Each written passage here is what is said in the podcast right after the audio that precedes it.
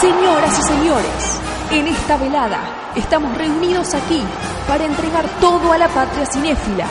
Estamos aquí para decirles que sin lugar a dudas, esto tiene que mejorar.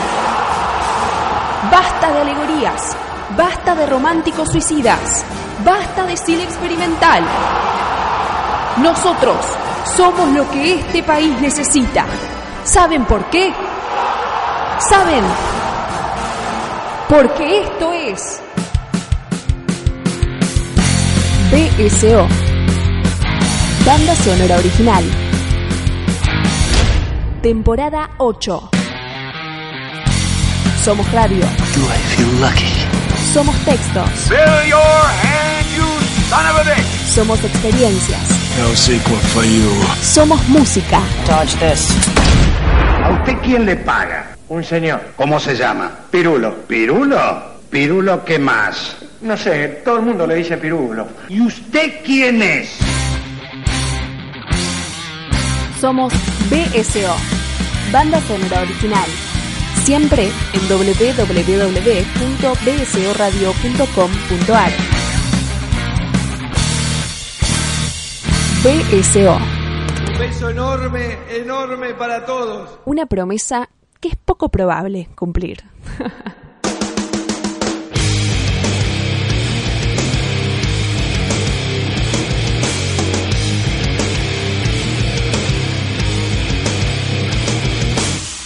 Señoras y señores, bienvenidos a una nueva entrega de Banda Sonora Original. Habíamos hecho una promesa la semana pasada.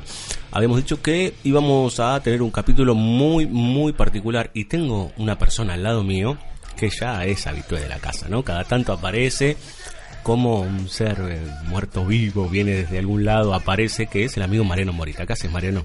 ¿Qué tal, Diego? Muy contento de vuelta. Qué, qué voz Eh, este de ultratumba. Voz un poco de ultratumba, pero Y esa voz de ultratumba se debe a que el compañero Morita viene a hablar en el especial George Romero.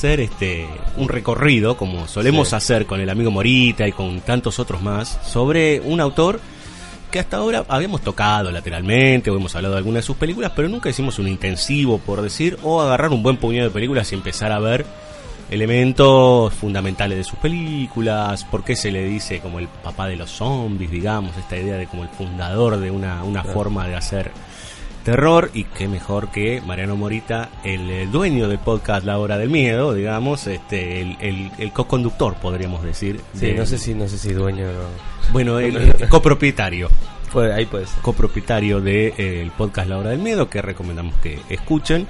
Y eh, bueno, con él haremos toda este desmenuzar un poco a Romero con obviamente varias de las películas Living Dead, ¿no? Y después nos meteremos con algunas cosas que por ahí la gente no recuerda exactamente que sean de Romero.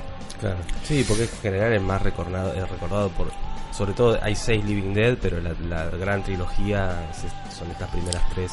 Exacto. Sí, sí, toda esa primera parte de 70s, 80, podemos decir, a fin de los Claro. 60 hasta los 80. Este, y después, bueno, claro, en la última etapa de su filmografía, él hizo de vuelta una nueva trilogía de, de los muertos vivos. Podríamos decir que en realidad hay una cantidad enorme de películas de zombies, pero el señor fundador es justamente George Romero. Vamos a, si quieren comunicarse con nosotros, arroba BCO Radio, nos buscan tanto en Facebook como en Instagram y bueno, ahí nos preguntan lo que quieren, hasta le pueden preguntar algo a Mariano. No creemos que le conteste porque estamos en un podcast, pero bueno, podemos Claro. contestar después. Eh, pero nos pueden dejar sus comentarios sobre lo que les plazca y pueden encontrar todos nuestros contenidos en www.bcoradio.com.ar. Mariano, vamos a arrancar con el clásico. Y es como la, la esencial. La base de todo esto, podríamos decir, Sí, ¿no? la- la- donde está todo. La Noche de los Muertos Vivos 1968.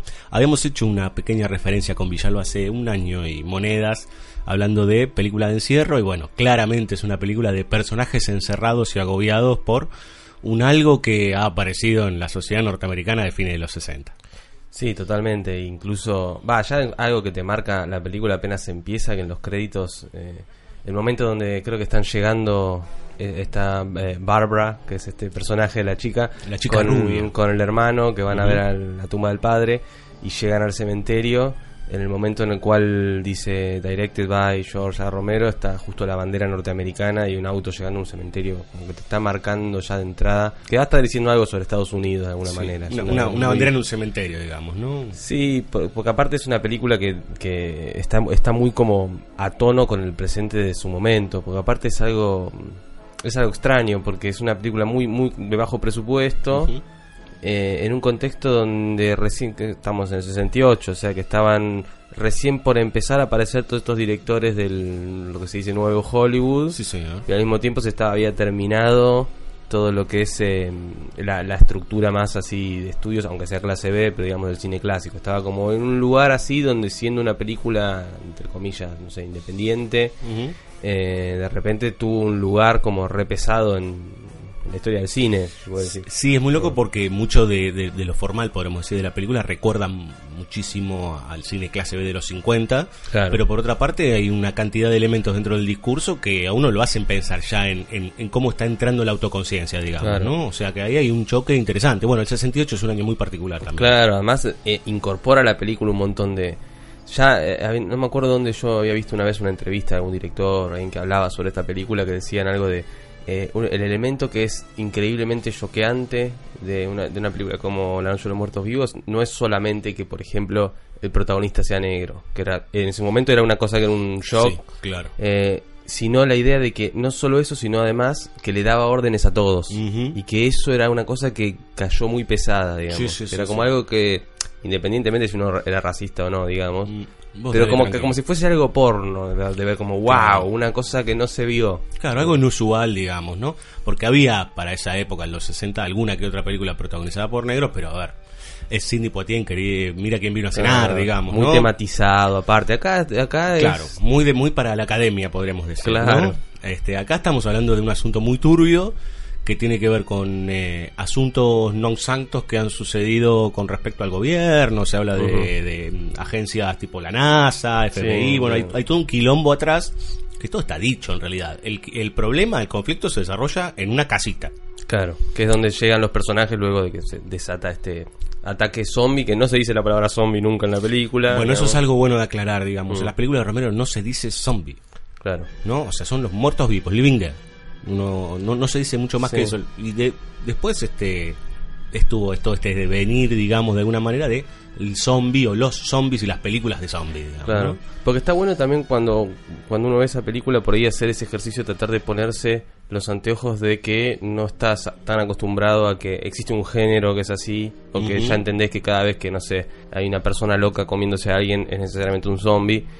Porque una cosa que es termina siendo haciendo que funcione muy bien esta película quizás es, es la idea de que los personajes ven gente que creen que se volvió loca y tienen que lidiar de a poquito con la, eh, eh, hasta llegar a la idea de que son gente que se quieren comer a las personas que se- hay que dispararle tal que le tienen miedo al fuego etcétera. Eh, y, y quizás eh, está bueno hacer ese ejercicio como de decir olvidémonos por un rato de que de que esto es- después se convirtió en un género porque es tan difícil de ahora Sí. separarlo Sí, porque para ese momento, digo, películas, vamos a la palabra zombie, películas de zombies teníamos un, un puñadito, digamos, Mm. Por ahí vuelta- vueltas, eh, yo caminé con un zombie, White Zombie, digo, no mucho más, y muy anteriores. Claro, incluso trabajaban la idea del zombie Vudú. claro, y, y único, como, Total. como la idea del, del autómata y qué sé yo, digamos, Total. no, como no, no expandido, no M- Más cerca del- del- del zombie de Kraven, digamos, ¿no? claro, como el de la serpiente y el sí. arco iris. O incluso eh, en Metrópolis también hay como un, un personaje así, Sí. en el gabinete del doctor Caligari, digamos, Exacto. viene como de otra tradición que por ahí lo que Romero trajo fue a- a quizás actualizar algo de lo que es est- esta separación del cuerpo y espíritu, pero actualizado a un tiempo en el que existen medios masivos, donde las cosas, la, la producción del mundo llegó a un estado de producción absolutamente masiva y de producción de cultura masiva. Eh, pone por- mucho en escena la televisión. Y por eso los zombies son masivos. Y por eso son masivos. Claro.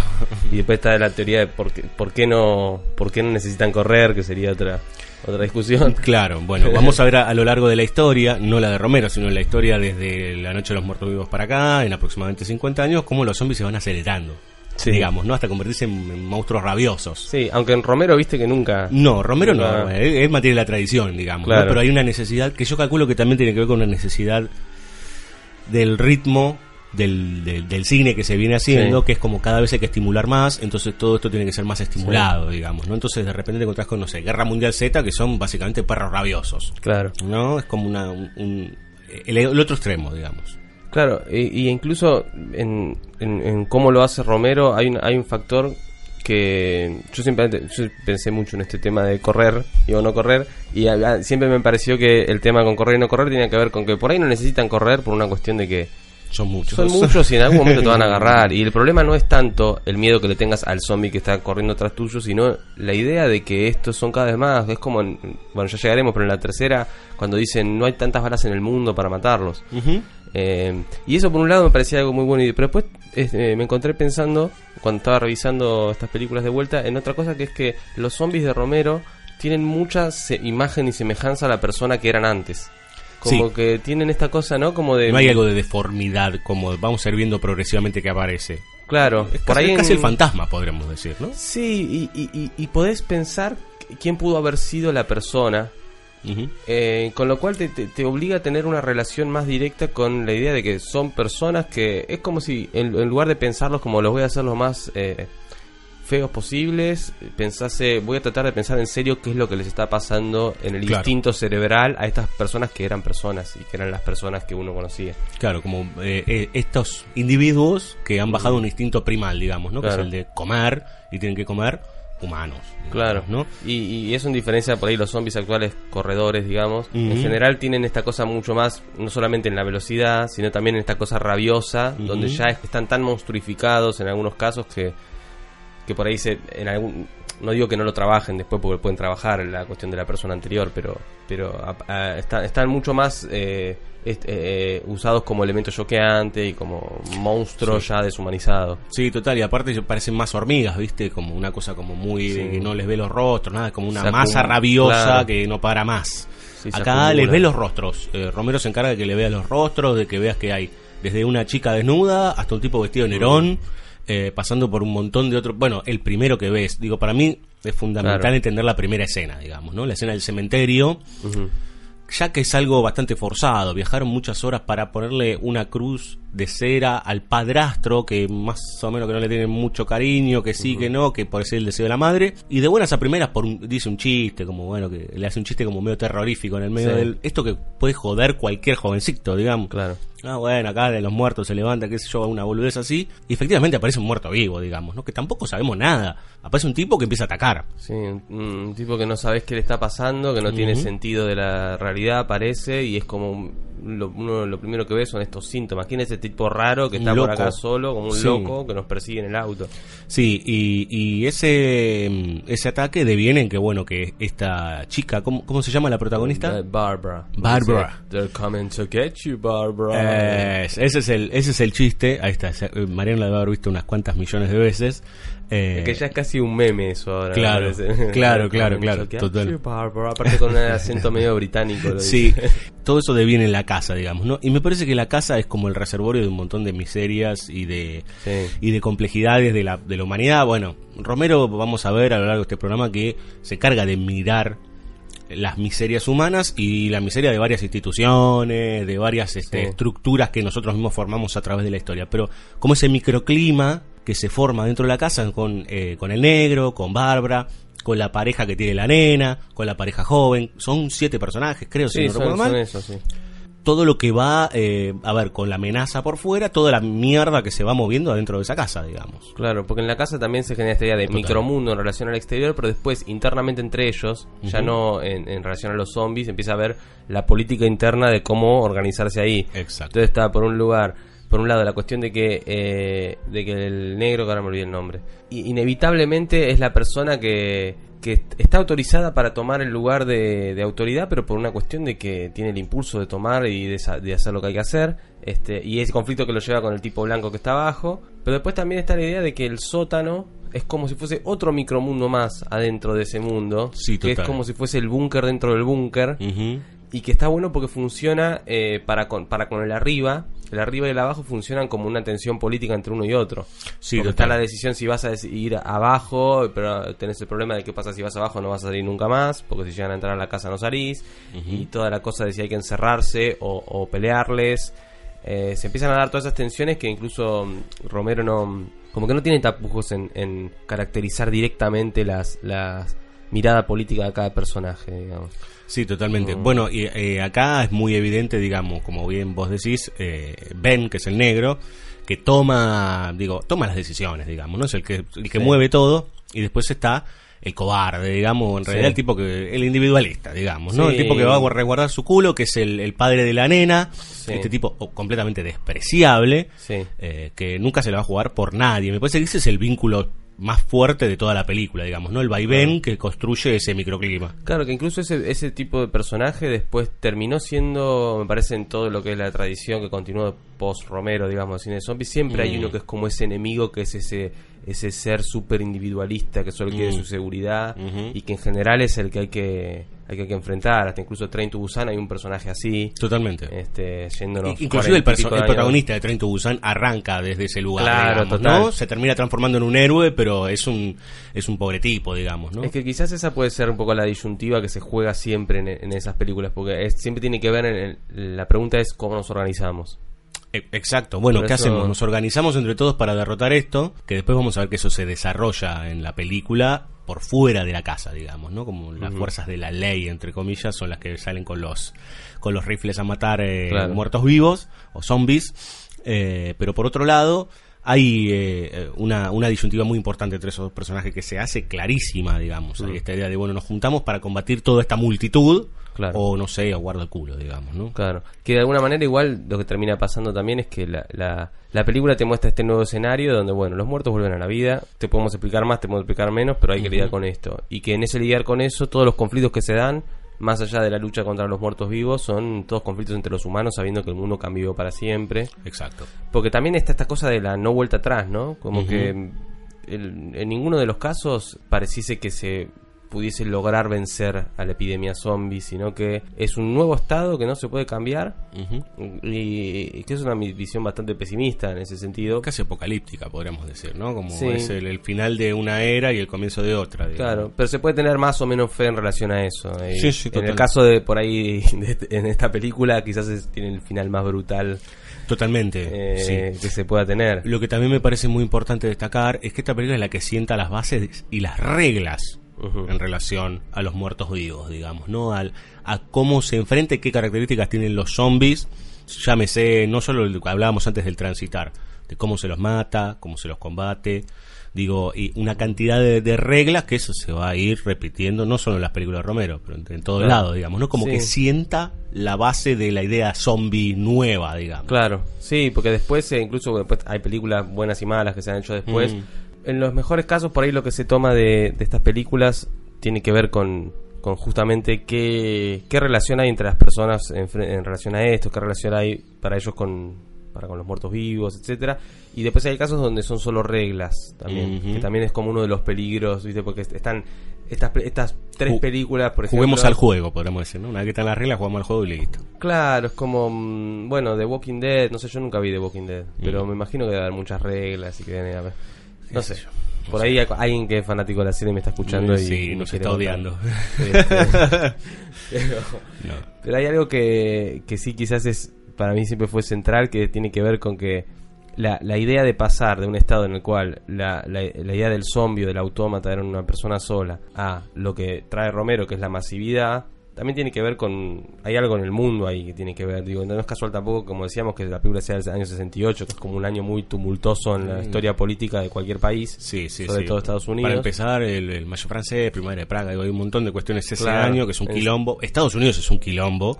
está Eh, Vietnam está- Vietnam, total. Bueno, hay una, hay una escena increíble para mí que cuando Ben llega, cuando llegan a la casa y están solamente Ben y, la- y Bárbara.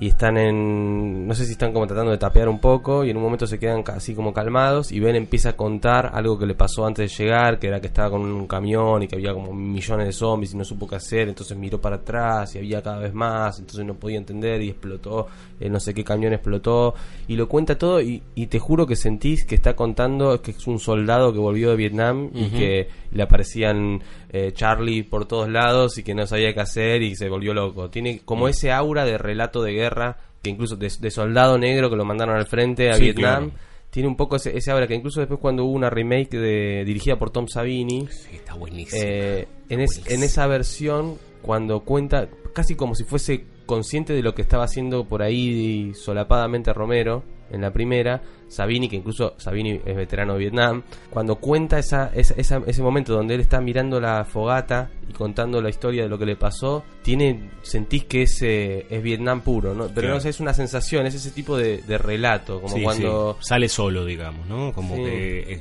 yo pensaba también, además de Vietnam, pensaba en los negros en Detroit, digamos, ¿no? Porque También. estamos en la época de, de- del Black Riot, digamos, ¿no? Cuando los negros este, explotan contra la, la legalidad. Sí, está todo, y está todo el movimiento de derechos civiles y todo un montón de otras cosas. Totalmente. Bueno, y hay algo que me parece que también se establece acá, que ya más allá de las reglas zombie tiene que ver con algo que vamos a ver en las próximas películas, que es el papel fundamental de los medios de comunicación.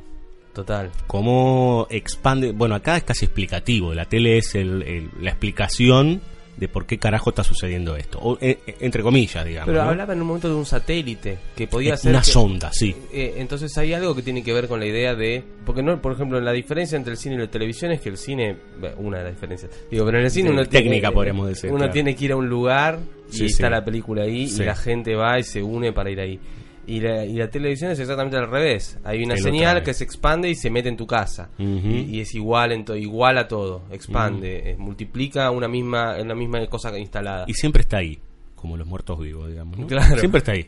Sí, hasta incluso puedes no mirarla y está ahí. Eh, pero está, y está en tu casa y está la idea de que eso está y que esas imágenes entran. Y, y me parece que en esa, en esa relación por ahí podemos encontrar quizás la, la- esta nueva idea de eh, que los zombies se multipliquen y que sean una... que pronto vamos a ser todos así y que el mundo se va a convertir en eso. De hecho, la película, eh, bueno, desde la tele hablan de radiación, ¿no? Mm. Como que los levanta una radiación, lo cual podemos pensarlo también como esta expansión de los medios de comunicación como una radiación irreversible, digamos. ¿No? Sí, que hasta incluso yo creo que lo mencionan como teorías eh, que se van diciendo como que... eh, y nunca termi- se termina de saber y es muy loco. Porque de hecho aclara, dice en un momento, bueno, ni el FBI ni la CIA eh, quieren Mm. aclarar algunas cuestiones, como que hay, un mo- hay algo que hasta, hasta acá llegamos, digamos, ¿no? Claro. Te vamos a decir que puede ser esto, pero bueno. Pero uno igual lo puede relacionar con el estado de tiempo, con el estado de la cultura Sí, en la que está. Y sí, la y sí, totalmente, digamos, ¿no? Pero eh, me parece que esto después lo vamos a ver eh, repetido. De hecho, la película que vamos a ver en el bloque que viene, que vamos a charlar,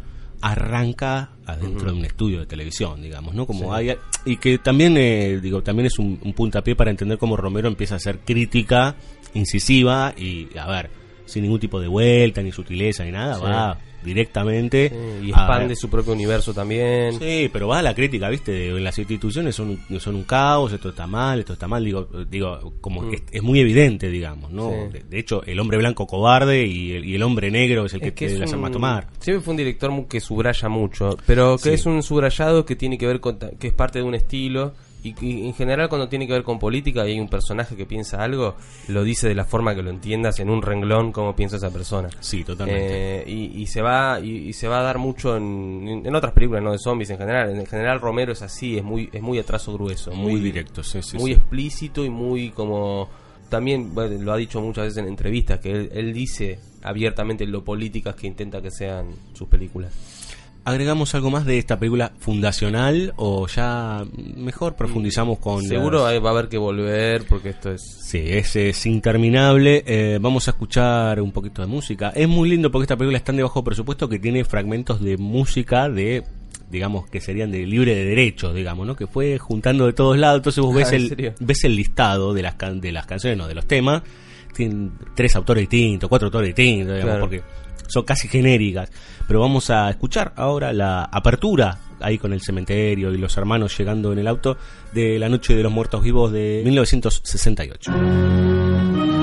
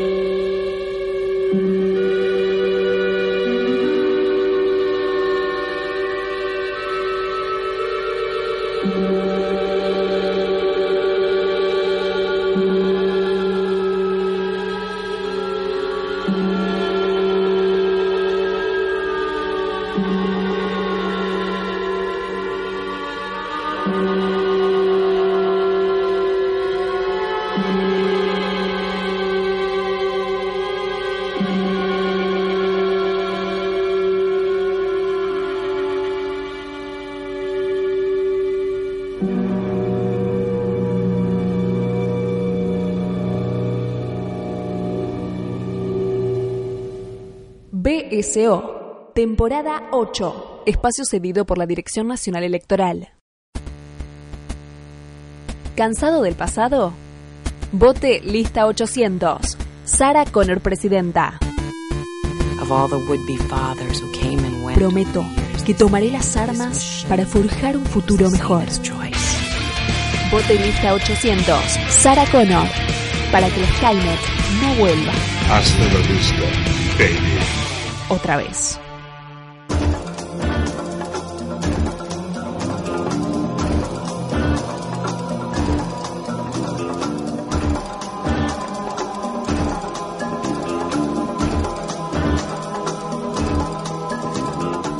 Segundo bloque del especial George Romero acá por banda sonora original. Eh, Marenón, nos metemos con Dawn of the Dead, El Amanecer de los Muertos, 1978. Mientras nosotros festejamos el Mundial y estaban los militares acá, Romero hace una película eh, nuevamente sobre zombies 10 años después.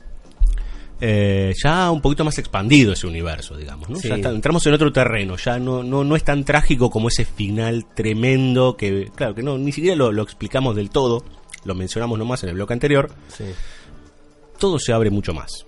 Sí, aparte también usa una analogía con los títulos donde es la noche, el amanecer y el Sí. día, como diciendo este es el mismo mundo, no, ya- Mm. no necesito volver a cosas de lo anterior y lo, lo voy lo voy expandiendo, te voy dando nuevas herramientas este y, y- y los conflictos entre las personas se van volviendo cada vez también cada vez más complejos.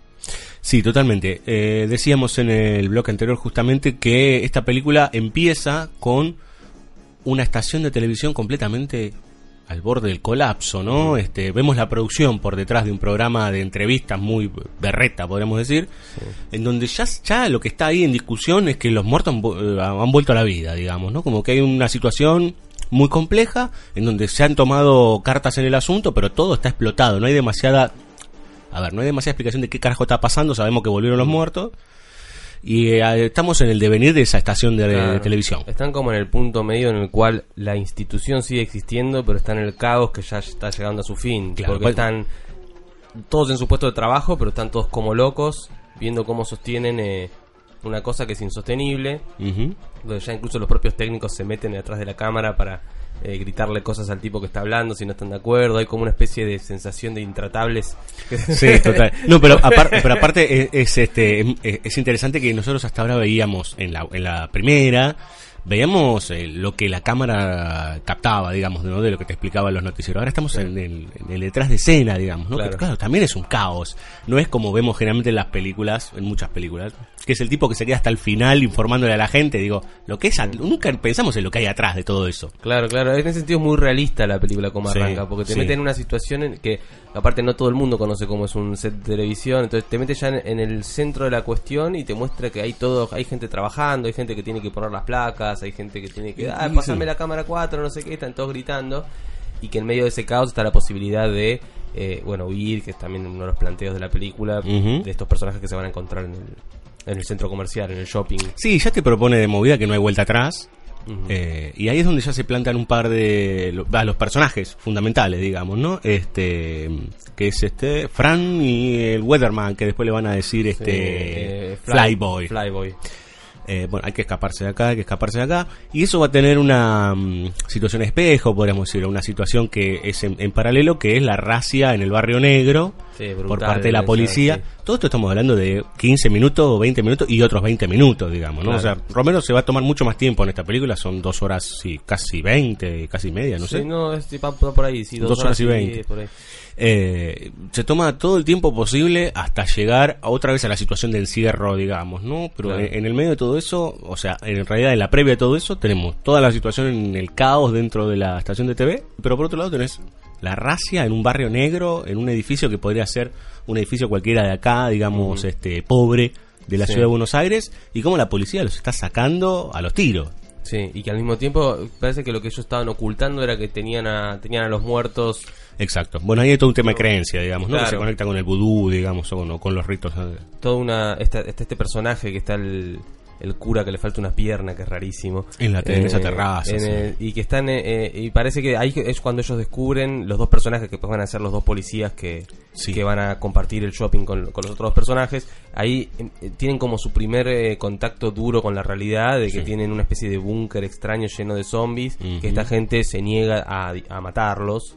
em, y tienen que dispararles uno por uno en la cabeza donde y hay uno de los personajes que hasta incluso llora cuando lo está haciendo Sí. pero después se va a ver que todo eso cuando ellos se, se adapten a esta vida de estar encerrados en el centro comercial después ya empieza empiezan a un poco a a corromperse un poco por esta idea del placer de ir matando zombies por todos lados Sí, sí, bueno, el placer de eso y bueno, que aparte quedan encerrados en un shopping con todo lo que tenga Sí. un, un shopping, digamos, ¿no? Pero eh, me quedaba con esta idea de cuando tienen que matar a toda esa enorme cantidad de, de negro, digamos, parece un leprosario eso, ¿no? Digo, está Sí. lleno de cuerpos tirados que están comiendo pedazos de otros muertos, digamos, una cosa muy terrible. Y es como uno dice, bueno, acá esto les despierta algo que de- después, como bien decís vos, termina eh, como adorme- adormeciéndose, digamos, ¿no? de alguna manera ellos te- intentan separarse de este hay un policía en particular que es como muy facho Ujú. que es el que está dice vamos a no, esto con esta gente no se puede hablar hay que matarlos a todos encima tienen viven en una mejor casa que la que vivo yo y se las da el gobierno y qué sé yo Pero tiene un asesor al lado que le va diciendo lo que tiene que decir por el, por el megáfono. Eso es buenísimo. Que no, no le vamos a hacer daño. No le van, parece Macri, ¿viste? No les vamos a hacer daño. No le vamos a hacer daño. Es como también eh, las metodologías, digamos, ¿no? De, de, de, de- Claro. de la mano dura del poder sobre lo- lo- los negros, los pobres, digamos. En este caso. Pero, pero ellos de alguna manera, al haber tenido que hacer el trabajo de dispararle uno por uno a estos tipos, Mm. a, lo- a los muertos, digamos, de- hay uno que se pega un tiro en la cabeza incluso, pero digamos, eh, ellos como que de alguna forma también la escapatoria, encontrar este helicóptero y poder salir junto con los otros, es de alguna manera un poco correrse de ese lugar. Pero después ellos van a ocupar un lugar de fuerza, porque van a ser la- los, los armados, digamos, la, la- la parte armada del- de la troupe que arman. Sí, Pero ellos vienen como de, de haberse separado de ahí. Entonces es como si fuese que la película pone a prueba a todos estos personajes en este lugar, Ujú. eh, a ver cuáles son sus modos de supervivencia y con el plus de que si bien en la primera película lo que teníamos era el, el encierro en una casa donde hay recursos limitados, acá de repente tienen todos los recursos habidos y por haber casi, porque están en un lugar que es básicamente el la novedad para el momento, para los 70 era una novedad los shoppings, con Sí. lo cual era como lo más nuevo que había. Sí, sí, era sí. como el nosotros, paraíso. Nosotros de- porque somos sudacas y nos llegó como dos décadas después o una década Claro. después. Pero claro, para ellos estamos entrando. 1978 es tacherismo, Mm. reganismo, digamos, es la entrada al neo- lo que se entiende como el neoliberalismo más violento, digamos, Claro. ¿no? Eh, y el shopping center va a ser el lugar donde ellos van a terminar residiendo y combatiendo de alguna manera contra los zombies. Eh, y tiene esa, esa, esa doble cara, digamos, ¿no? Es el- una guarida, pero por el otro lado tiene todos los placeres del consumo que vos te puedas imaginar. Claro, que, que después esa, esa misma idea, porque Romero tiene esta cosa como de ser muy concreto con lo que quiere decir. Entonces te- hay, hay, hay varias cosas que tienen que ver con sus ciertos mensajes que son bastante de- fáciles de desprender de, de eso, que tienen que ver con la idea del, del consumidor eh, adicto al consumo como zombie, que por ahí después ese aspecto es el que más se tomó de Romero y por ahí no es el mejor. el subrayado político. Es claro, el subrayado político, la idea de que, no sé, cuando hicieron la de los zombies de Gran Hermano, los zombies nazis, los zombies de no sé qué, Mm. este, hay, hay siempre esta cosa como de hacer la analogía, creo que la primera película que lo hace así abiertamente quizás es esta. Sí, bueno, ya había ciertos rasgos en la noche de los muertos vivos, digamos, sobre todo como se ponía a, a la policía, ¿no? Como que venía con todos estos tipos, este, Sí. con estos redneck que venían con las- los rifles y qué sé yo, este, pero acá ya es, eh, es más evidente, digamos. Sí, sí, ¿no? es mucho más notorio. los planos gigantescos del shopping, digamos, este, con los zombies Mm. caminando, digo, hay como todo, ya hay una cosa muy clara. Pero no es, eh, creo yo, no es tan, no es solemne, no es como que te No, dice, no, no. te estoy hablando de esto y esto es importante, sino que hasta incluso se, hasta se caga de risa por un montón Tiene pasos de comedia la película, varios momentos, Sí. digamos. Sí, que yo creo que es lo que lo, lo vuelve también un director muy interesante porque lo maneja muy bien el humor, incluso los códigos subrayados para algunas cosas, Mm. eh, volviendo creíbles actuaciones que a veces son bastante malas, pero creo que por una especie de funcionamiento interno las logra que uno las siga mirando. son actores digamos. de segunda los que Sí. trabajan con él, digamos. Que, eh, algunos actores inclusive no estuvieron en ninguna otra Mm. película más. Sí. Eh, Creo que el, el negro de, de Dawn of the Dead lo, lo agarró después Rob Zombie.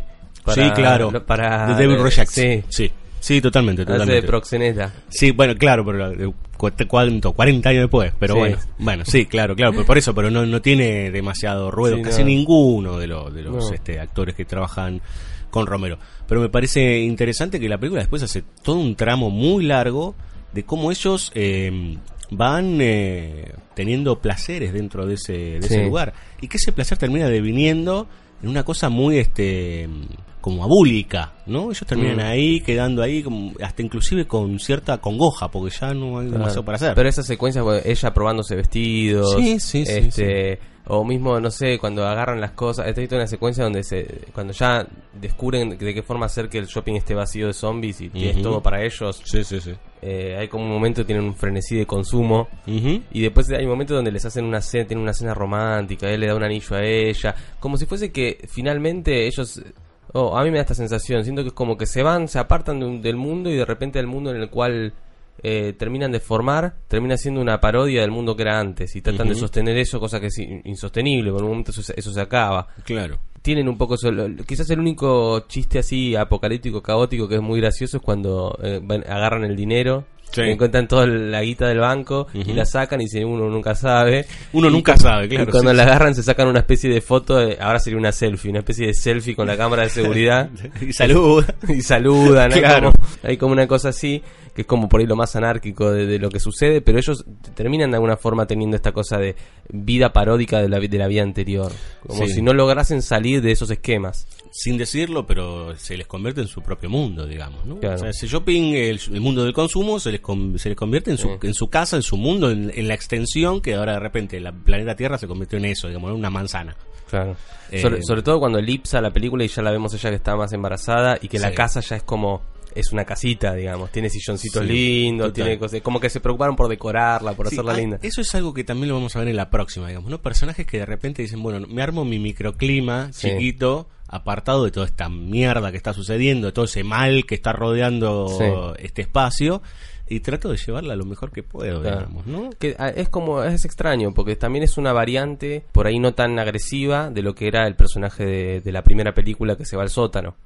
Porque el que se va al sótano por ahí se va por una cuestión de, eh, de seguridad y qué sé yo. Sí. Pero después están los que dicen, che, yo, eh, yo quiero seguir siendo humano y reírme de la vida y, y comer cosas ricas. Como Claro. que por ahí es otra, es otra variante de, de, ese, de esa estructura, no sé. Sí, tal vez no tan caricaturesco, digamos, si Claro. querés, para poner o, tan- o tan exagerado como en la O por ahí algo primera. como algo entendible de los personajes que les pueda surgir Y también. entendiendo la época en que están también, digamos, También. Obviamente, como siempre, se pudre todo. Se pudre todo. eh, es muy, muy, muy loco que lo- la- el motivo del, de, esa, de ese pudrirse todo no sea tanto culpa de los zombies, No. sino como más Culpa de culpa los- de, de estos que, motociclistas que llegan, eh, que son como más. Estos sí serían los verdaderos anarcos de la película. Porque se ve que uno tiene un casco de la SS, Sí, como que sí, son como nihilistas absolutos. Que por ahí, no sé si será la primera vez que aparecen en el cine de zombies, porque suele aparecer este tipo de, de personajes así como que son los que ya están más allá del bien y del mal en un mundo que... Sí, son que- los, los, los wild boys, digamos, estos que motoqueros, ponele, o moteros que van dando vueltas por todo lado y hacen Sí. quilombo todo el tiempo, digamos, ¿no? Claro, y que, y que en medio en la batalla con ellos, ahí es donde se da el último momento donde los zombies se terminan de... Eh, se, se juega un poco a esta, a esta cuestión de los zombies recuerdan un poco qué personas fueron y, y repiten gestos de la persona que fueron, que por ahí la película que más desarrolla eso es la tercera. Sí. Toda la cuestión con cuando, bueno, cuando Flyboy eh, termina convirtiéndose en zombie y él tiene el revólver, agarra el revólver como si sirviera para algo e incluso recuerda el camino de cómo llegar al escondite. Sí.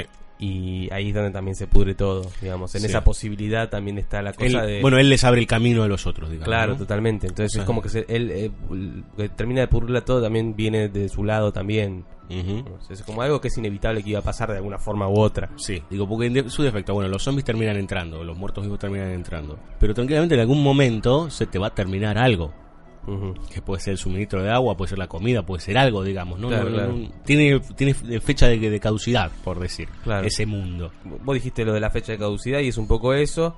Y no solamente quizás por los suministros o el tipo de supervivencia que puedan tener ahí o alimentos, sino porque las tensiones que se van dando inevitablemente van a llegar a que ese estado de cosas en el que están, al ser falso, al ser paródico, nunca va nunca va a aflorar en una cosa, porque es Total. una, una- No es como si genuino. fuese la construcción de la ilusión de que Mm. el mundo sigue Cuando no. Exacta, Exactamente.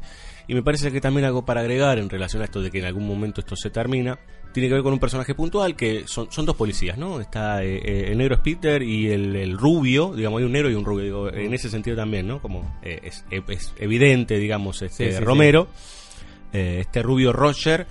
Eh, los dos se sienten como una, como una especie de, de cowboy, podríamos decir. Hay un momento en donde ellos se sienten muy felices de cagar a tiros a los zombies. Sí. Y se sienten eh, hay un momento en donde ya la cancherean, digamos. Sí, son compañeros entre ellos. Sí. eh. Pero está, Eh. está esta cosa de ya que, que la, la saben lunga, entonces este, se manejan muy bien con el tema de los zombies. Bueno, eso les va a costar caro. Claro, el rubio es el que la cancherea más, la cancherea además, hasta en un momento medio que el, el negro le para el carro, pero no, no, no logra No lo suficiente y lo muerden y, y es el es quizás el caso así más recordado, creo yo, de situación de tener que dispararle a tu amigo, digamos, cuando Sí. se convierte. Una escena Eh. hermosa. La, la televisión está, está justamente, están entrevistando a un tipo que tiene un parche, que es una especie de científico. Sí, Y mientras sucede eso, en, en un montaje paralelo, vemos cómo eh, el negro, eh, Peter, está esperando que su amigo termine de morirse, digamos, Claro. y que se convierta en zombie para liquidarlo. Digamos, una situación muy, muy fea. Y yo te diría una de las situaciones más bellas dentro de toda la película. Digo, bellas Sí, en el sentido de cómo está construida, ¿no? Sí, no, está, está bárbaro porque es, es el- es- yo creo que se le, después eso es una cosa que quedó para siempre, ¿no? En Sí, sí. todas las películas zombies Eh, tienen eh. algún momento así y yo creo que esta es la escena que le enseñó a todas las demás cómo, cómo hacer eso. Claro, sí, totalmente, digamos. Este, es una escena muy, muy triste. eh, porque de hecho, de la, la otra, que es una pareja con a ver, una pareja heterosexual eh, común, digamos, entre Flyboy y, y- y la chica. No se, a ver, no se desarrolla como se desarrolla en esta, en esta escena tan corta, digamos, es- esta cuestión del perder al que tenés al lado, digamos, ¿no? Sí, Porque es en, en el caso de cuando, ella- cuando muere Weatherman, eh, digo, muere. Cuando es convertido en zombie, el desarrollo es otro, digamos, ella sufre, pero además quedó algo de él en ella, porque él le enseñó a manejar el helicóptero, que era el único que sabía manejar el helicóptero, y es la única posibilidad de Y escaparse. ella va a tener el bebé, además. Exactamente. Eh, digamos, ¿no? Hay algo delegado ahí. Sí. Este- Y aparte ella teniendo las- eh, el control de la herramienta. Es, ahí es un, es un final por ahí, una variante distinta a los personajes mujeres de la primera película Sí. y que incluso eh, avanza hacia otro hacia otro lugar en la tercera con el- la protagonista. Sí, claro. Es como que van tomando protagonismo cada vez más. Claro. Porque de hecho Bárbara en, en la primera es un personaje que está completamente eh, soslayado, digamos, ¿no? Como Sí, que le pasó un tren por encima y recién hasta el final, Sí. que es cuando ella toma una decisión de, de- de tratar de contener a los zombies, ella ha quedado como un estado catatónico, Claro. ¿no? Acá hay un accionar un poquito mayor y ya, bueno, cuando lleguemos a, a Day of the Dead es la protagonista. Claro. Que incluso en, en Don eh, hay todo un momento donde los hombres son los que salen a, investigar y ella está esperando preocupada. Está y dicho. después se les revela Sí, y sí. dice, ustedes me van a enseñar a usar el arma, usted yo voy a ir con ustedes y, Está dicho, y vos si me quedate quedo acá. acá me das un arma. Sí, tipo, eh, es como que va haciendo una especie de evolución. Sí, sí, totalmente, digamos, ¿no? Es como que eh, va encontrando el camino Romero de cómo la mujer empareja ciertas cuestiones o cómo de repente se termina convirtiendo en de mayor relevancia que los hombres eh, dentro de ese universo, digamos, ¿no? Claro. El universo de, ma- eh, masificado de los zombies. ¿Querés escuchar música o agregamos algo más de esta muy Ah, no, pero tenemos que hablar de lo del circo, Mariano, por favor. Lo del circo. Y toda la última parte, los créditos y demás. A ver, los personajes se terminan escapando en un helicóptero de la terraza. Creemos que se va a suicidar el, el personaje negro de Peter.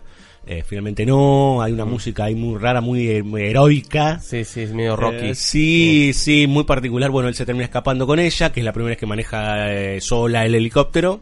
Se van y queda toda esa plaga de zombies ahí arriba. Hay como un gran momento de fe en, ese- en esa escapatoria, pero después también hay una especie de ironía sobre, sobre todo esta, este, esta, este espectáculo de zombies que quedaron deambulando solos en una especie de lugar que ya, por vi- viéndolo así, en esos tomas enormes que hace Sí. del lugar, Parece- es como absolutamente ridículo. Parecen Como- cámara de seguridad, digamos, este, esos planos abiertos, Sí. digo, los créditos ya, ¿no? O sea, una vez que ellos escapan, empiezan los créditos y lo que vemos es una musiquita muy divertida, podríamos decir, o como muy de, de caricatura.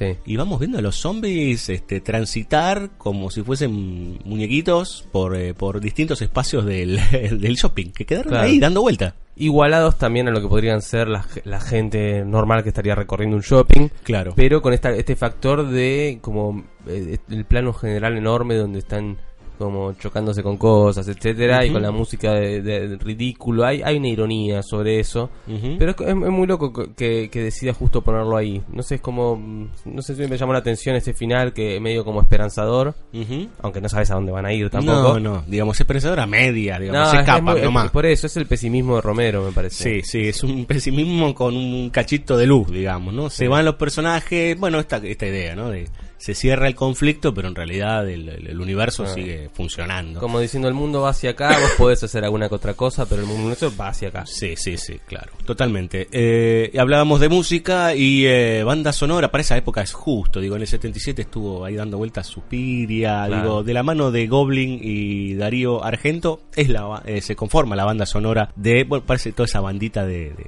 de gente del terror de esa época, Sí, digamos, sí. ¿no? Del nuevo terror.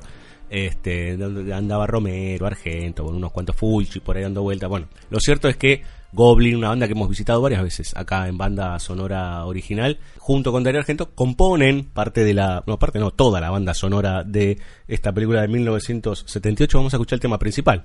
¿eh? Así que ya regresamos con más eh, gente que vuelve de la muerte.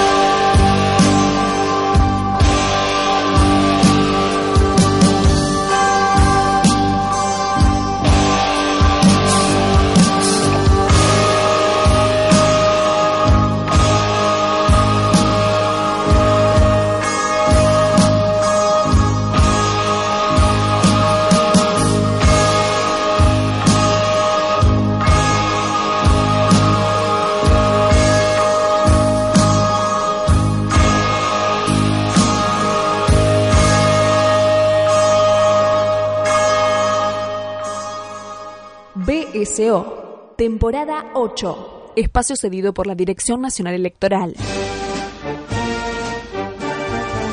Vote lista negra. Anakin Skywalker presidente. La fuerza. Eso que siempre estará contigo mientras yo te deje. Por nuestros hijos. Por nuestros nietos. Bueno, los míos no. Vote lista negra. Anakin Skywalker presidente. Por una república I must obey my master. en llamas.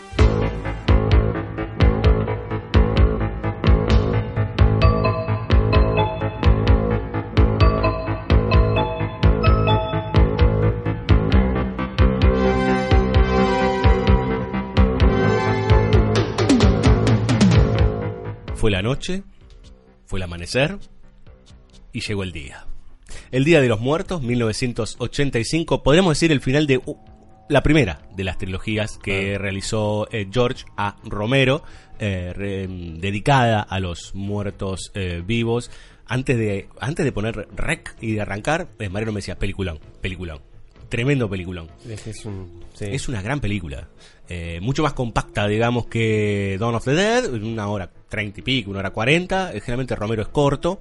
Eh, pero acá ya no. A ver, si decíamos que Romero es directo, acá va al hueso, no le importa nada. Se mete con los militares y los científicos y dale que va.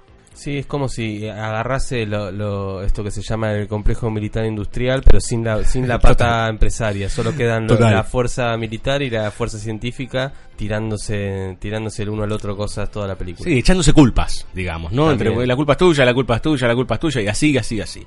Lo cierto es que la noche, perdón, el, el día de los muertos vivos, o el día de los muertos en realidad, porque es Day of the Dead, empieza con una pesadilla tremenda.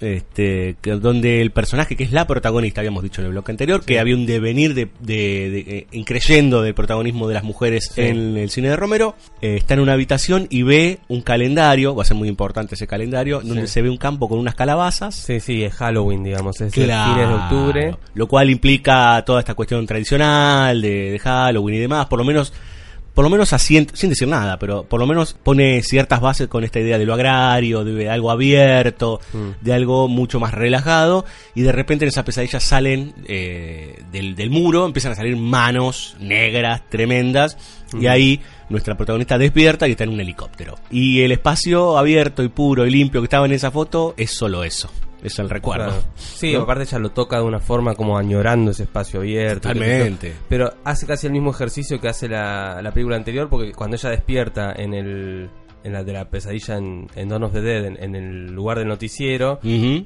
se despierta y hay caos. Están todos los Sí. periodistas gritando, diciéndose Sí. cosas. Y en este caso él se despierta y está... eh, no está ni siquiera en un lugar cerrado, no sé qué, está en un helicóptero viendo si encuentra en algún puto lugar donde hay, haya alguien. Y es ese constante movimiento, como la- el, el trabajo constante que implica estar en un mundo post, apocalíptico Ujú. este porque si quizás eh, podemos pensar que se ve el apocalipsis en la primera y la segunda eh, película película política. en, Mm. en esta en esta tercera película sí ya estamos en el terreno de lo post apocalíptico Sí, claro. post eh, completamente invadido todo, digamos. ¿no? Claro. De hecho, eh, creo que es uno de los momentos este más sutiles de, de Romero, que ellos caminando en esa ciudad vacía de vivos, pero repleta de muertos, el viento mueve una hoja de diario y dice los muertos viven, ¿no? Sí. Este, ahí Sí, sí, muy, muy linda esa, esa toma con el viento. creo bueno. que es algo de Dead Walk algo así, o- algo así, no como caminan los muertos o algo por hay- el estilo. y hay creo un cocodrilo que sale de la puerta de un banco me parece Pero más allá de eso, eh, se establece, la película se establece a partir de una pesadilla y lo que me parece también interesante es que lo que conecta las tres películas es que en las tres, en las primeras instancias hay algún medio de movilidad. Digamos, ¿no? Un auto en el primer caso, en el segundo caso vamos a encontrarnos con un helicóptero y en este caso otra vez Sí. con un helicóptero y de hecho en, en Dawn of the Dead hay toda una cuestión con los camiones, que ellos arman una estrategia con camiones.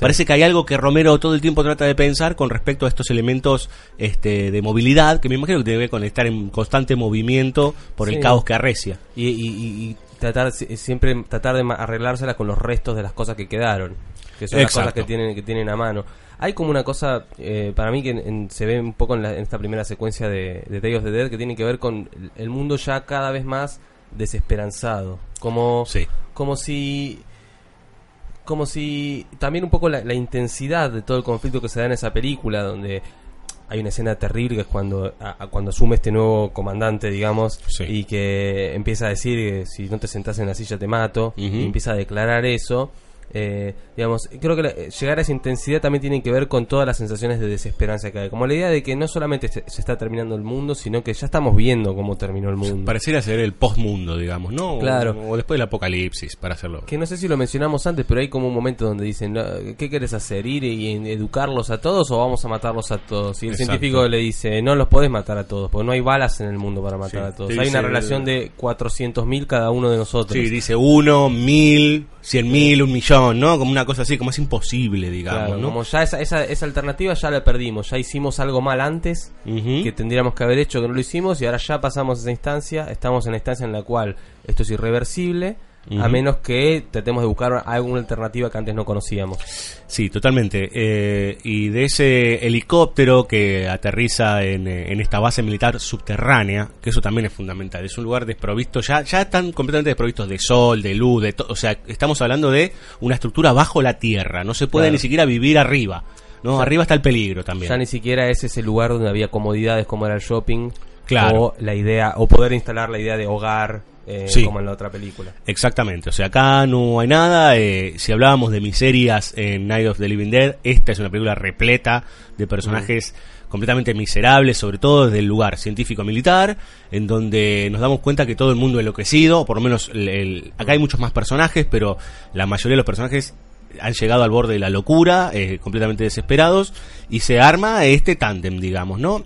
Por un lado, el, el- el polo científico, podríamos decir, que está comandado por este Logan, que es, eh, le dicen Frankenstein. Claro. Y por el otro lado tenemos eh, a los militares, ¿no? Que parecen, en realidad, parecen, de a mí me da la sensación, ¿no? Así como veíamos a los redneck locos que van con, eh, con las escopetas en la 1, digo, esto como sería como eh, la legalización de eso, Claro. digamos, ¿no? Le pusieron un la- uniforme la y salen a tirar. Te iba a decir la versión institucional de eso. Exacto, digamos, eh, vemos puntualmente, eh, lo primero que vemos es a uno de los soldados que encima tiene un apellido latino, que es el tipo que está completamente perturbado Sí. por la situación y que parece que tiene una relación con, con Sara, que es la protagonista, pero los que vemos claramente como soldados y que en realidad este toman este a ver que accionan son estos dos locos que parecen sí perros rabiosos Sí. que están todo el tiempo Y- tomando la situación como si fuese a la ligera digamos Y, a- y aparte hay una cosa como, como si, si bien a cada, a cada bando le pasa algo extraño, digamos, a los Sí. a los, perdón, a los militares un poco les, eh, les llega como esta especie de delirio que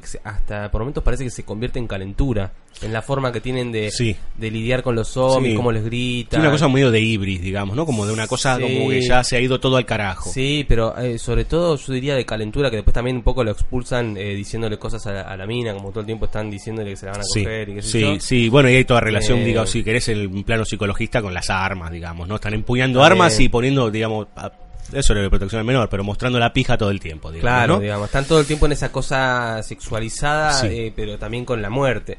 Y por otro lado, los, los científicos, con, eh, con- bueno, está Frankenstein, que también tiene esta cosa de que se va volviendo cada vez más oscuro Mm. el tipo de intervención que hace sobre, sobre ya ni siquiera zombies, sino sobre personas que estaban vivas hace 10 minutos. Exacto, porque Eh, también hay que aclarar que lo que lo que sucede en esa base es que esa base está para hacer eh, una investigación con los muertos que hay, los muertos vivos, a ver si se puede encontrar algo, una cura, una solución, un algo. Y bueno, y está toda esta situación en el medio donde ya parece que la situación es desesperada. Pero sí, Frankenstein es fundamental, digamos, en la estructura. Sí, y en el medio de eso está también una figura que es central, que es eh, Bob, que sería Sí, como el zombie, que le ponen un nombre, digamos, es un zombie con nombre. Tom Savini es un animal de los Este- efectos especiales, es increíble, la- el- el- los gestos que tiene ese, ese Sí. zombie es increíble, increíble. Aparte esta debe ser la película donde seguro este otro Greg Nicotero, que es uno Ujú. que está trabajando mucho ahora, Sí. eh, debe haber aprendido de Sabini, porque Claro. él hace uno de los milicos y es el que está la cabeza cortada, Sí. toda conectada con cables. Me imagino que algo debe haber aprendido en esta película. Eh, Hay mucho para aprender de Savini, que es un genio eh, total. Pero mm, no me acuerdo. Ah, por eh, Bab estamos hablando. Que este personaje también le da como eh, frente a toda esa desesperanza una nueva cosa que antes no vimos en ninguna otra película de zombies para Sí. aquel momento que tiene que ver con de repente un personaje de un zombie con el que te- podemos encontrar una cierta empatía, que tiene una mirada en los ojos, que reacciona a la música, que le reacciona a los objetos, que se da cuenta quién es el malo. Este, Sí, totalmente. mm, Hay como una cuestión así con él para con el, el milico que quiere suspender el experimento y lo quiere matar. Eh, como Y si se acordara. Recuerda como cosas de su pasado también, digamos, Claro. ¿no? Como que eh, Romero le da un costado humano, digamos, ¿no? No se convierte solamente en, como decíamos antes de Guerra Mundial Z, que son hormigas. Ajá. Hay gestos, hay mirada, hay forma de actuar, digamos, cuando lo individualizás. eh, Es un ser que se ha, sido vaciado de un montón de elementos, pero que sigue teniendo problemas. Claro. Y cual es es lo que decíamos de la reminiscencia del ser anterior. Que hay un poquito Sí. de. Tenés el rasgo que te recuerda que eso fue antes una persona. Sí. Y que, y que eso influye en cómo quizás, tal si, si no- en este caso particular está como observado, cómo influye eso en su actuar cuando es zombie, digamos. Pero eh, es, es un es un como un, ot- otra una tercera posición de repente que aparece este personaje que no sabemos qué va a ser de él, porque tampoco la película termina de decirnos qué va a pasar con él, pero No. está ahí, quedó Mm, ahí. sí. Pero me parece que él es como eh, la individuación de los zombies, digamos, ¿no? Es como agarrar y decir, bueno, eh, este puede ser uno de tantos, digamos, Claro. ¿no? Tomar, toma la decisión Romero y decirte, bueno, este puede ser uno de tantos, y de hecho hasta lo, lo entendés como que al final tiene una suerte de comandancia con los zombies, digamos, ¿no? Sí.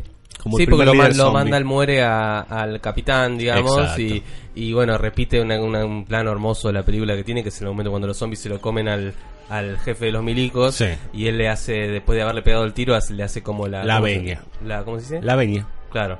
Le, le hace, le hace el gestito y, y- y queda como un héroe casi en la película. Uno lo festeja, digamos, Sí. cuando le hace eso. Sí, sí, de- aparte es como- irónico, digamos, ¿no? Claro. Eh, hay, hay un gesto terriblemente irónico. Eh, y acá se vuelve a repetir también esto que bueno, en realidad lo, lo anticipábamos en Dawn of the Dead, que es cómo armar tu propio espacio en el medio de este quilombo, digamos. ¿no? Claro. Y ahí tenemos a un nuevo Flyboy, Claro. ¿sí? este, que en este caso es negro, que es el único que sabe manejar el helicóptero. Claro. El único que tiene la posibilidad de sacarlos a todos de ahí, o a algunos en realidad, no muchos. Y tenemos al, eh, al técnico de comunicaciones, digamos, que eso es lo que Claro. se llama la mejor parte en principio, y se han hecho como una especie de casita rodante propia, en donde Claro. tiene las como, ciertas comodidades. Como que decir. adoptan la filosofía de decir, eh, a mí me, me- esto en mi trabajo lo hago bien, así que voy a permitirme estar acá, si total el mundo se está yendo a la mierda, una cosa así. Y ahí es Sí. donde repiten también una, la frase esta, que si en la segunda película se referían a cuando no haya más lugar en el infierno, los, muertos caminarán sobre la tierra. La tercera es, este es un- una señal de Dios que nos está mostrando cómo, cómo nos veremos en el infierno. Totalmente. Eh, con esa cosa muy pesimista también que tienen y ese pesimismo aflora una cosa de, ok, me voy a hacer una casita y voy a tratar de acordarme lo que era ser una persona.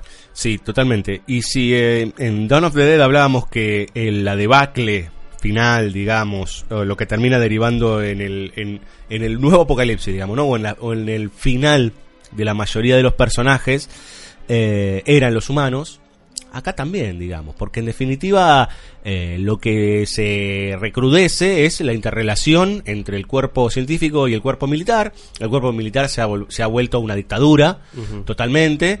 eh, y del otro lado hemos llegado a un nivel de delirio, digo, es una crítica clarísima al mundo de la ciencia. El científico Frankenstein, lo hablamos también fuera del aire, Mariano, tiene mucho contacto con el con los personajes de Lovecraft, Claro. con estos personajes que hurgan con un más allá Sí. que no comprenden y se van al carajo. Sí, y, donde, ya, Frankenstein, donde ¿no? ya la idea del científico ya no es esta persona limpia, sino que No. es el científico maloliente de, la- No. de los cadáveres que estuvo manipulando. Exacto, que ya se ha metido tanto en la mierda y en la mugre, digamos que Total. ya es otro monstruo más, digamos, ¿no? Eh, y está loco, está completamente loco, te das cuenta que está ido, que está haciendo cualquier cosa. Eh, y el choque de esos polos, en el medio está Sara, digamos, que es la protagonista, la, la, la- Mm. la fuerte en serio, y está este Mi- Miguel, creo que se llama, que es el que Sí. este, anda con ella, que es el tipo que lo, a ese sí lo ha sobrepasado todo, y que el apocalipsis se ha convertido en una suerte de, eh, sobre él, ¿no? Una suerte de trauma incurable. Claro.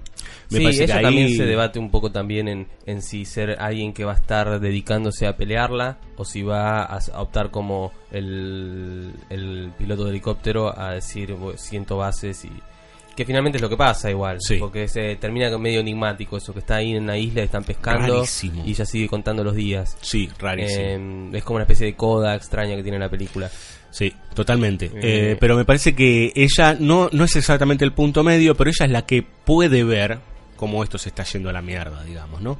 Ella es la que la, la que trata de, de curarlo a este Miguel de alguna manera, sedándolo y demás.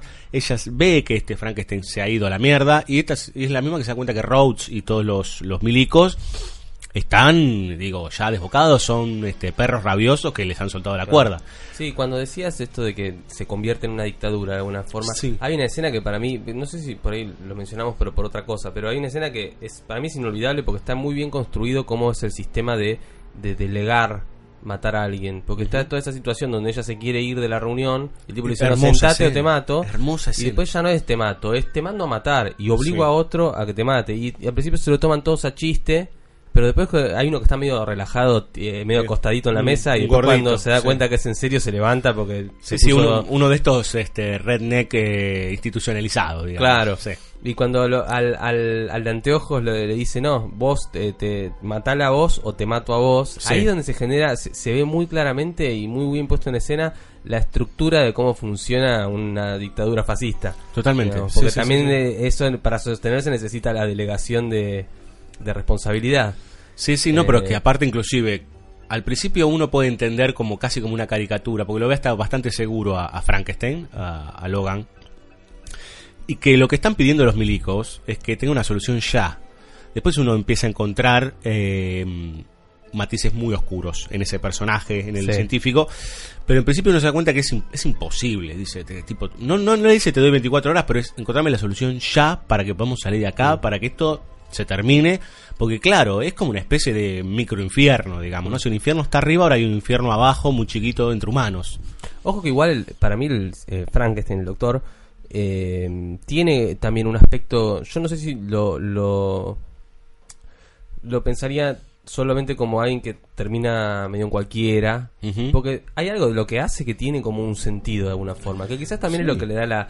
eh, él como persona para mí varía un montón, Pero digamos, él llega como a conclusiones interesantes. eh, Sí, y- el, el tema es que me parece que la técnica es lo que, a ver, que es una de las grandes discusiones. La técnica es lo que lo termina, porque él encuentra más, y encuentra más, y encuentra más, y encuentra más, entonces se queda en eso. Sí. Digamos, en que puede ponerle los cablecitos en la cabeza al, al chabón, al otro que le puede hacer los actos reflejos, al Claro. cadáver, digo, hacer actos atroces, Claro. este, porque se da cuenta que puede descubrir, descubrir más cosas. Claro, en ese, en ese sentido totalmente. Solo me genera la inquietud pensar que después, gracias a su intervención, aparece este personaje de Bob, que es el que finalmente... Sí, claro. Está bien, no es que salva el mundo ni nada, pero como que de repente genera un acto que no sé no sé cuán irónico es o no, es como un límite muy fino, porque es Mm. como un, no sé si es un festejo medio como en chiste, de que hacemos cuando él lo mata al, al, al mi- al milico, o si es, eh, mirá, bueno, el chabón creó esto. Logró que este zombie no tenga ganas de comerte cuando entras al cuarto. Exacto. Sí, Eh, sí, igual me parece que lo que hace Bob con Rhodes, que es con el, con el último milico que queda, que es con esta, esta especie de dictador, eh, en realidad es lo que estamos deseando hacer todos como espectadores mientras estamos viendo la película, porque Claro. la tensión que se nos genera es muy violenta. Eh, varios de los personajes están al borde de la caricatura de lo violentos que son. Digo, Sí, los sí. militares y sobre todo este, que tiene una magnum, digamos, es como un- una cosa ya desbordada. Sí, sí, es como, es como el personaje de- del principio de Dawn of Dead que dice hay, que matarlos a todos, no hay que Por- hablar", es exacto. como muy, muy explícito. Casi que festejás que se lo coman crudo, digamos, Sí, ¿no? Es como, digo, y también está bueno que te pongan esos problemas. Digo, bueno, lo están haciendo mierda, ¿no? Lo están despedazando. Digo, Sabini también hay un genio, ¿no? Lo cortan por la mitad. Y ves que lo cortan y por la arrastran mitad. las dos piernas eh, con las tripas arrastrando por el coso. Exacto. Este, sí. Y por primera vez vemos un zombie armado, digamos, ¿no? Eh, Entiende Sí. lo que es un arma. A ver, eso que se entiende desde el lugar humano como despojado de alma, despojado de, de humanidad, que en realidad tenga toda una serie de características y que pueda aprender. Sí, eso ya es un ¿no? salto cualitativo. un muerto que puede, o sea, estamos hablando de un tipo que, entendiéndolo en términos espirituales, que ha sido despojado de, de su alma, en realidad puede seguir aprendiendo.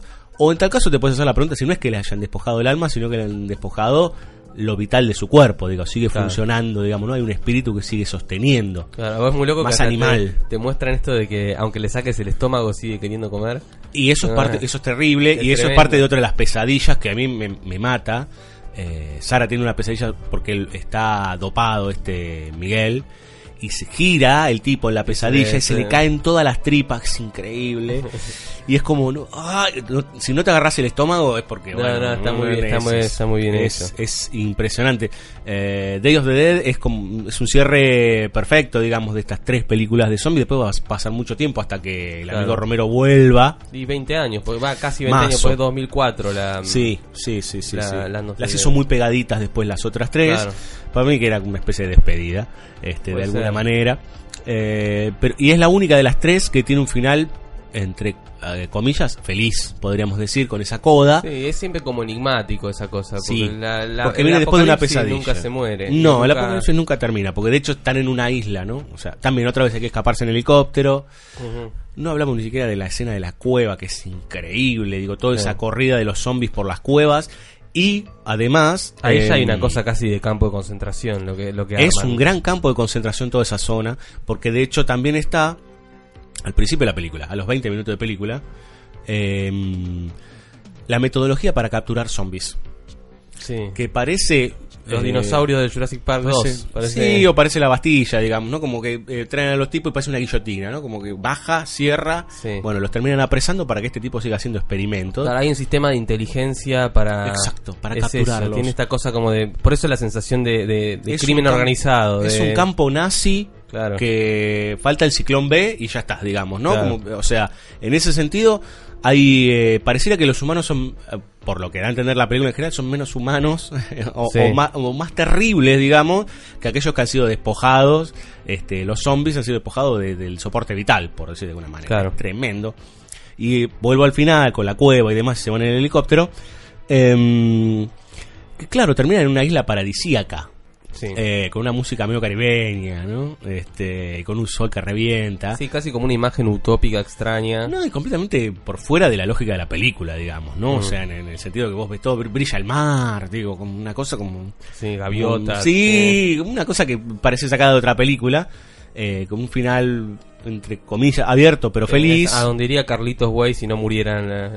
Exacto, y escuchando You Are So Beautiful, digamos, este, totalmente. Eh, eh, pero me parece que hay algo ahí fundamental. La película vuelve a cerrar con un, eh, con un calendario, Claro. digamos, ¿no? Y que me parece que en definitiva, si uno, aunque no hay ningún gesto claro eh, que, que proponga Romero, me parece que es otra vez un, un nuevo encierro, digamos, está en una isla, digamos. Hay un momento que Claro. la isla se le van a acabar los cocos, se le va a acabar. Se, Se le va a cagar la tinta del marcador. Sí, y, y también pensando, salvando las distancias, inclusive pensando que es la mejor película que hizo Zack Snyder en toda su vida. Eh, él hizo Dawn of the Dead en el 2003, 2004, que está bastante Claro. bien, que tiene un final en una isla, digamos, pero ahí te dicen no ni en las islas, digamos, ¿no? Claro. Ves que cuando llegaste a la isla se, están todos los muertos, o sea, ya es una, está todo podrido. Acá por lo menos, bueno, tenemos para tirar un rato más, digamos. Que creo que es la, eh, en ese sentido, eh, es como que Romero va encontrando un hilito mínimo más de optimismo entre que película y película, ¿no? Claro, puede ser, porque si, si lo pensás, la, la más fatalista es la primera. Es la Eh, primera. El y, tiro eh, que le pegan al negro porque lo confunden con un zombie, lo cual Sí. es un gesto político brutal. Y lo llevan con un gancho como si fuera un animal. Exactamente, es una res. hacen Es una res. Sí. Es tremendo. Tremendo. O sea, yo creo que si esa secuencia no estuviese hecha con fotos, sería de unas cosas más, más obscenamente horrorosas Sí, que debe tremendo. haber. Tremendo. Yo no sé cómo habrá sido filmado eso, pero por ahí, no sé, Romero decidió ponerlo solo con fotos como para que no sea tan crudo. No lo sé, digo. A Es mí yo siempre, siempre ese final. emparento ese, ese final con el comienzo de Masacre en Texas, digamos, ¿no? Claro, el sí. de las, de las fotos. Sí, sí. Que es de. Te Y pone la el- piel de gallina, digamos, y ¿no? es realista, eh, tiene una cosa muy realista. Está, está en el sótano que puede ser de tu casa, digamos. Es una cosa muy ¿Sabes terrible. qué? ¿Por qué debe ser que.? Ah, no sé, digo, la relación más. Porque Masacre de Texas también tiene esta cosa con la. tratar a los humanos como si fueran animales. ¿En- Con- en- con el- en cuál? En, En- la Masacre de Texas, digamos. El viejo Sí, con el martillo como sí, si fuera una vaca. y sí, los cuelgan de- los cuelgan de los ganchos, Con lo cual sí. hay una cosa como de una cosa muy de, de utilidad. De, de, de- Sí. de convertir a- a- al cuerpo en cosa. Sí, totalmente. Es Totalmente. Es esa- trasladar la lógica del matadero Ajá. a los, a los humanos, digamos, ¿no? Es, eh, es muy terrible. Pero bueno, el, el amigo Romero cierra esta trilogía, este, aunque después hará su- sus otras tres, este, mucho más eh, como profundizando en otros, en otros aspectos, cierra con esta pseudo idea optimista, aunque bueno, hay un calendario que no sabemos hasta dónde se completará. Claro. Vamos a escuchar música, Mariano. Dale. John Harrison es el responsable, no es George, es John Harrison, el responsable de la banda sonora de, eh, de Day of the Dead. Vamos a escuchar otra vez ¿no? los títulos principales de esta película de 1985.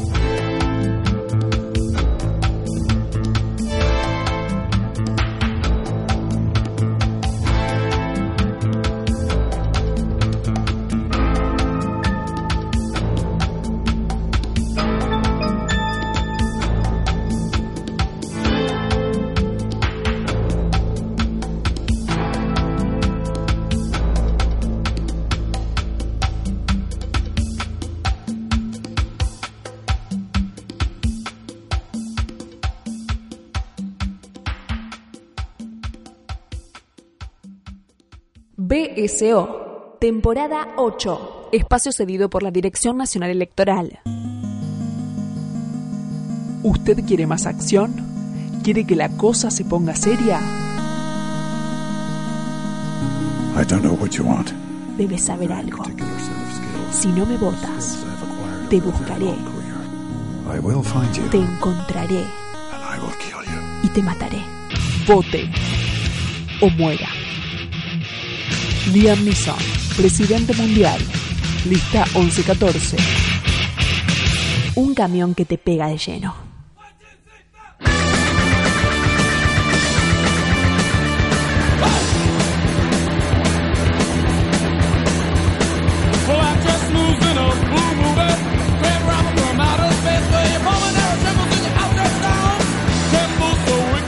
Muy bien, si usted pensaba que íbamos a seguir hablando de zombies o de muertos vivos, lamentamos decirle que ya está, ¿no? Hemos eh, cerrado eh, eh, la etapa de este programa hablando de las creaciones de George Romero y vamos a hacer eh, ahora un recorrido un poco menor, pero dedicado a mm, otras películas que hizo Romero, no solo de, de Zombies vive el hombre, podríamos decir. Qué Claro. cosa rara, ¿no? De Ah, Zombies vive el hombre es como un, un oxímoron, parece. Claro, Eh, pero es por lo que más es recordado y Total, bueno, es el, el padre de los hombres, digamos, ¿no? Como eh, el, el- el creador de las reglas, o por lo menos de las primeras reglas y que después se han tergiversado hacia todos lados. De hecho, yo siempre hago esta aclaración, digamos, pero acá ha sido muy famosa una película del año 84, más o menos 85, que se llama El regreso de los muertos vivos. Sí. Eh, The Return of the Living Dead no tiene un carajo que ver con el universo Romero. Es una suerte de comedia punk, un delirio Sí, Dano- total es. los niños de los 80, de- todo el tiempo hablamos de la frase cerebro, cerebro, que Claro. no existe en el mundo de Romero eso, digamos, ¿no? O sea, Sí, se hizo no. famosa por esta especie de comedia, dirigida por Obano, que es unas películas como Resurrected, por ejemplo, Shatterbrain, eh, que están buenísimas, es el productor Sí. de, de Alien, bla, bla, bla, bla, bla. No importa, digamos, eh, las películas de Romero van por otro lado, pero ahora nosotros lo que hacemos es corrernos del mundo zombie, corrernos de los apocalipsis, podríamos decir, y entramos en el terreno de las películas que hizo Romero por fuera de toda esta lógica. Claro. Hay varias muy famosas, digamos, ¿no? Eh, Martin es una casi una película de culto, podríamos decir, de alguna Sí. manera, con todo lo que implica decir de culto, que es la película que vamos a hablar ahora, una película de vampiros, y el próximo bloque, bueno, ya nos vamos a meter con una película muy famosa también en los 90, por lo menos en Argentina. Se estrenó el mismo año que Dawn of the Dead. A mí me da la sensación que es una película que seguramente se va a haber producido antes, o que hablábamos de esto como Es Mariano antes. muchísimo más bajo presupuesto además. Dos mangos, está hecha con dos pesos Sí. este, y actúan ellos, digamos, ¿no? O sea, Claro. eh, acá estamos eh, en la historia de un jovencito, se llama Martin, no casualidad, como el título de la película, debe beber sangre, digamos, Sí, ¿no? que, igual tan jovencito, ¿no? Porque en realidad tiene 84 años. Exactamente, exactamente. Pero se conservó su cuerpo de joven. Exacto, y ahí entra la Eh, lógica vampírica, digamos, claro. ¿no? Es una película muy B, digamos, de muy bajo presupuesto, en donde lo que se cuenta es la relación que tiene este, este a ver, no es un pobre pibe, pero porque sí, por momentos sí, con eh, su entorno, digamos, ¿no? Con un entorno de una creencia casi puritanista, podríamos decir.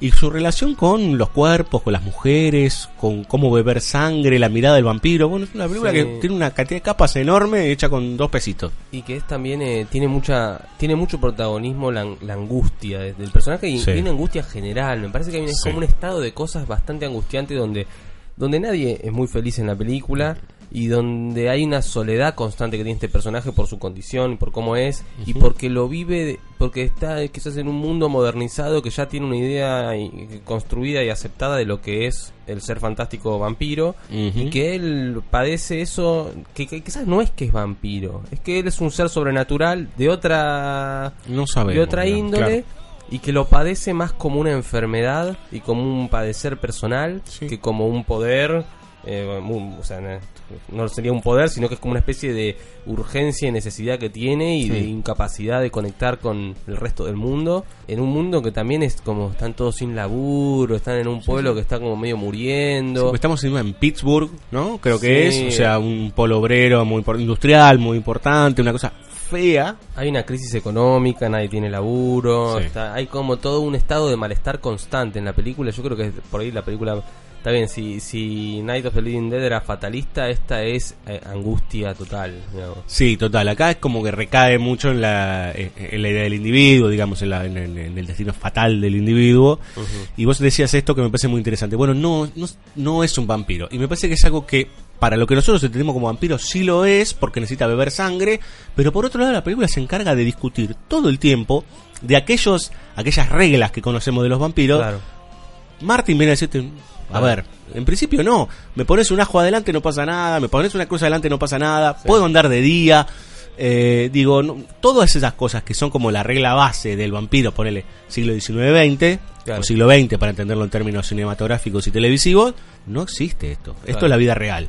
Pero sin embargo están en un mundo donde la televisión y el cine también generaron una construcción de, de esa idea de lo que es ser vampiro, con Claro. lo cual a mí me parece que en la película hay un elemento fundamental que él, él, en medio de su depresión llama a una radio y Mm. empieza a presentarse como que él es el conde, solo por, para tener alguien con quien hablar. Sí. Y, y es tremendo porque él es un pibe muy angustiado, que está diciendo algo que es casi como ir al psicólogo para él, Sí. tratar de lidiar con sus problemas, y el conductor de la radio medio que lo tiene como, como si fuese este personaje bizarro que llamó. No, que le da rating. Le da rating y es como el espectáculo, es un espectáculo de su padecer. Exacto. Eh, también eh, eso es fundamental, el, el, el rol que tiene la radio para Martin, porque en realidad él no habla con nadie casi. No emite palabra. Todos ejercen juicio sobre él, desde este Kuda, que es su tío, este tipo que lo, que le- lo alberga, Claro, como junto que con tienen la que, nieta. Tienen que decir que es el tío, pero en realidad es el primo para ocultar Es el que- primo, exacto. Una cosa ahí medio turbia, claro, porque le lleva un montón de años parecer en aspecto, digamos. ¿no? Este, un tipo con bastón, gordo, viejo, eh, que tiene una, un almacén o algo por Sí. el estilo.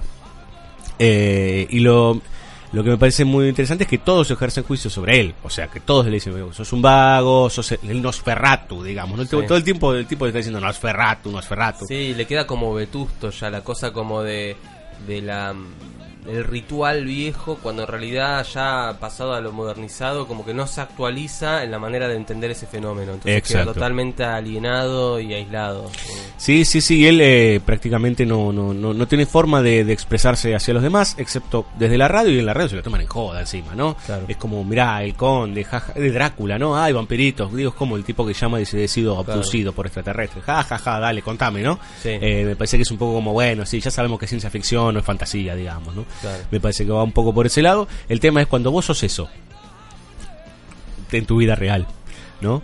¿Qué haces? Cuando Claro. sabes que de- o te van a o te van a denostar o se van a reír de vos, digamos, o te van a tratar como algo peligroso o se van a reír de vos, digo. Sí. Me parece algo que es fundamental en la película. Sí, porque también eh, ese- en, en esa po- imposibilidad de hablar, yo creo que también hay una cosa. No solo él tiene como comportamientos de adicto y hace Sí. cosas, cuando, cuando le tiene que chupar la sangre a las lincheras, este, es como un momento así de, caer, de caer bajo de él. Tremendo. Eh, pero esa eh, imposibilidad de comunicarse también aparece en otros personajes de la película, porque no solamente está el, el matrimonio este fallido entre Tom Savini, que está Sí. que no tiene trabajo, y la otra mujer, está eh, toda esta, esta cuestión con el, con el cura, que es Romero, Sí. que, que después le dice, no, para eso tenés que hablar con el otro cura, que es el que le quiere hacer un exorcismo después. Eh, eh, hay como toda una especie de cambio de época donde tenés el cura que dice sí me encantó el exorcista qué sé yo y tenés también la mujer que medio que lo llama todo el tiempo a Martin porque está aburrida del marido y no puede tener hijos Eso es una historia terrible que es ¿no? tremenda porque también hay una cuestión que es que él logra conectar por primera vez con una persona Sí. y, y logra hacer the, the sexy things, que nos Sí. dice en un momento con alguien que no está en estado de coma, que es lo que él viola, él viola personas Claro. eh, drogándolas. Podríamos contar la primera escena, digamos, ¿no? La Sí. escena empieza hablando otra vez de medios de movilidad en un tren. Y lo primero que vemos, nosotros no sabemos nada, excepto que hayas visto algo previamente, pero lo- vos te enfrentas a la película y te encontrás con una escena de violación. Sí. Un tipo que está abusando de una mujer, le inyecta, que la jeringa va a ser un elemento fundamental, si querés, Mm. reemplazo de penetración, podríamos decir, durante la película. Eh, les inyecta una especie de sedante, una cosa así, un suero, este, y les toma la sangre. No, que ni siquiera las muerde, les corta y toma la sangre. Digamos, un vampiro sin dientes, Es o como sin que se colmillos. atiene a la necesidad. Él tiene que tomar eso, entonces lo Exacto. extrae. Exactamente. Eh, y ahí él les habla. Cuando está medio drogada, él les habla. No, Mm. quédate tranquila, no te va a pasar nada, después te vas a despertar. Sí, qué sé como yo. si tuviera compasión, como que lo mueve más la adicción que la Y esa adicción él la padece, la sufre, con lo cual le generan compasión sus, sus propias víctimas de violación, que ya es un, un universo Una extrañísimo. es terrible porque después vos te tendrías que estar identificando como espectador Sí. con ese muchacho, digamos, ¿no? Claro. Que eh, es, es la verdad que eh, la articulación de esa primera escena y todo lo, o sea, todo lo que viene después, que es la- el pasillo del tren, cuando vienen las amigas a buscar a la mina, Ujú. luego si lo van a agarrar y qué sé yo, decís, digo, para poner un paralelo, es el autopsicosis, digo, uy, esto lo van a agarrar, este chabón, yo recién estaba como medio identificado, que no, o Querés no, que no la agarren. ¿Cómo? Pero si es un violador, digo, es como algo muy, medio terrible, digamos, Sí, en ese sí. sentido. Te pone en un lugar muy incómodo. Hasta incluso uno hasta celebra la, el momento cuando se mete a esta casa de, de una pareja. Ujú. él, él- él- él no se imaginaba que iba a haber un tipo. Pensaba que iba a estar ella sola. Con Eso lo cual se pone contento de que ahora le va a tener que sacar la sangre al tipo y no va a tener que matar a la mina, solo la va a violar. Y le dice a la mina, te vas a despertar y vas a estar viva. Claro. Y ella dice, sí, me voy a despertar, me voy a despertar. Es, es tremenda esa escena, porque también es como, hay una tristeza y como una Sí. angustia en la manera en la que eso se da. Sí, sí, sí. Eh, y que incluso después, eh, como para a colmo de, de todo, digamos, cuando la única persona con la que logra con- conectar es una persona que está en un- un- una total miseria en su vida, que de una forma que no lo puede explicar, de forma tal que se suicida, Ujú. Digamos, es eso, él pierde la única persona con la que puede conectar y encima muere de la misma forma que él mataba a sus víctimas, Exacto. desangrada. Exacto. Eh, Parece que él, él es, sí, es, es muy terrible. Eh, eh, en principio uno eh, lo, lo- lo interesante que tiene que, que en el personaje de Martin es un personaje que si vos lo ves físicamente puede ser un personaje ciertamente angelical. Es un jovencito, sin barba, medio rubiecito, muy lindo. Las mujeres le prestan atención, digamos, este, pero después tenés el otro costado que es lo que viste en el tren. Y por otra parte tenés como esta idea todo, todo el tiempo como de, de- de dobles, ¿no? Eh, es un vampiro virgen, O sea, pensá en los términos, ¿no? Vampiro Claro. virgen. Es como que. eh, y me parece que eso también es como el, el- el- el acoso todo el tiempo. Hay toda una idea de juego de parejas en la película. Claro. De los problemas del, del- de los dobles, digamos. Me parece que eso está bárbaro como lo va ejecutando Romero. Digo, la, la, mm, la nieta de este Cuda que se quiere casar con Tom Savini, no sabe qué hacer y que. Claro. Hay toda una idea ahí que, que va dando vueltas. Y esta mujer, que no me acuerdo, la apellido de un apellido italiano, esta mujer más grande que él, Sí. que es la que le tira los galgos todo el tiempo, Claro. pero que es una, una pobre mujer, digamos. ¿no? También, sí, está El como- marido está tiene- siempre fuera de campo. Claro. Y bueno, y la que, la que, lo que te mencionaba antes, el caso de la pareja esta que la ataca, también Sí. ella está engañando al marido Exacto. con este otro tipo que él no se esperaba que iba a estar. Que se hace pasar por sordomudo él. Y le Sí. dice, no, donaciones solo damos a las organizaciones. Eso es buenísimo, digamos. Yo le doy plata a las ONG, claro. Este, como parece un... Sí, eh, sí. ¿no? Es como ya esto es el, el sumum, digamos, de estos tipos de clase media, media alta, digamos, este, sofisticados, podríamos decir. Claro. Pero la historia tremenda de él con esta mujer, con, eh, con esta mujer más grande, en donde él tiene sexo por primera vez, digamos, ¿no? Como accede a eso.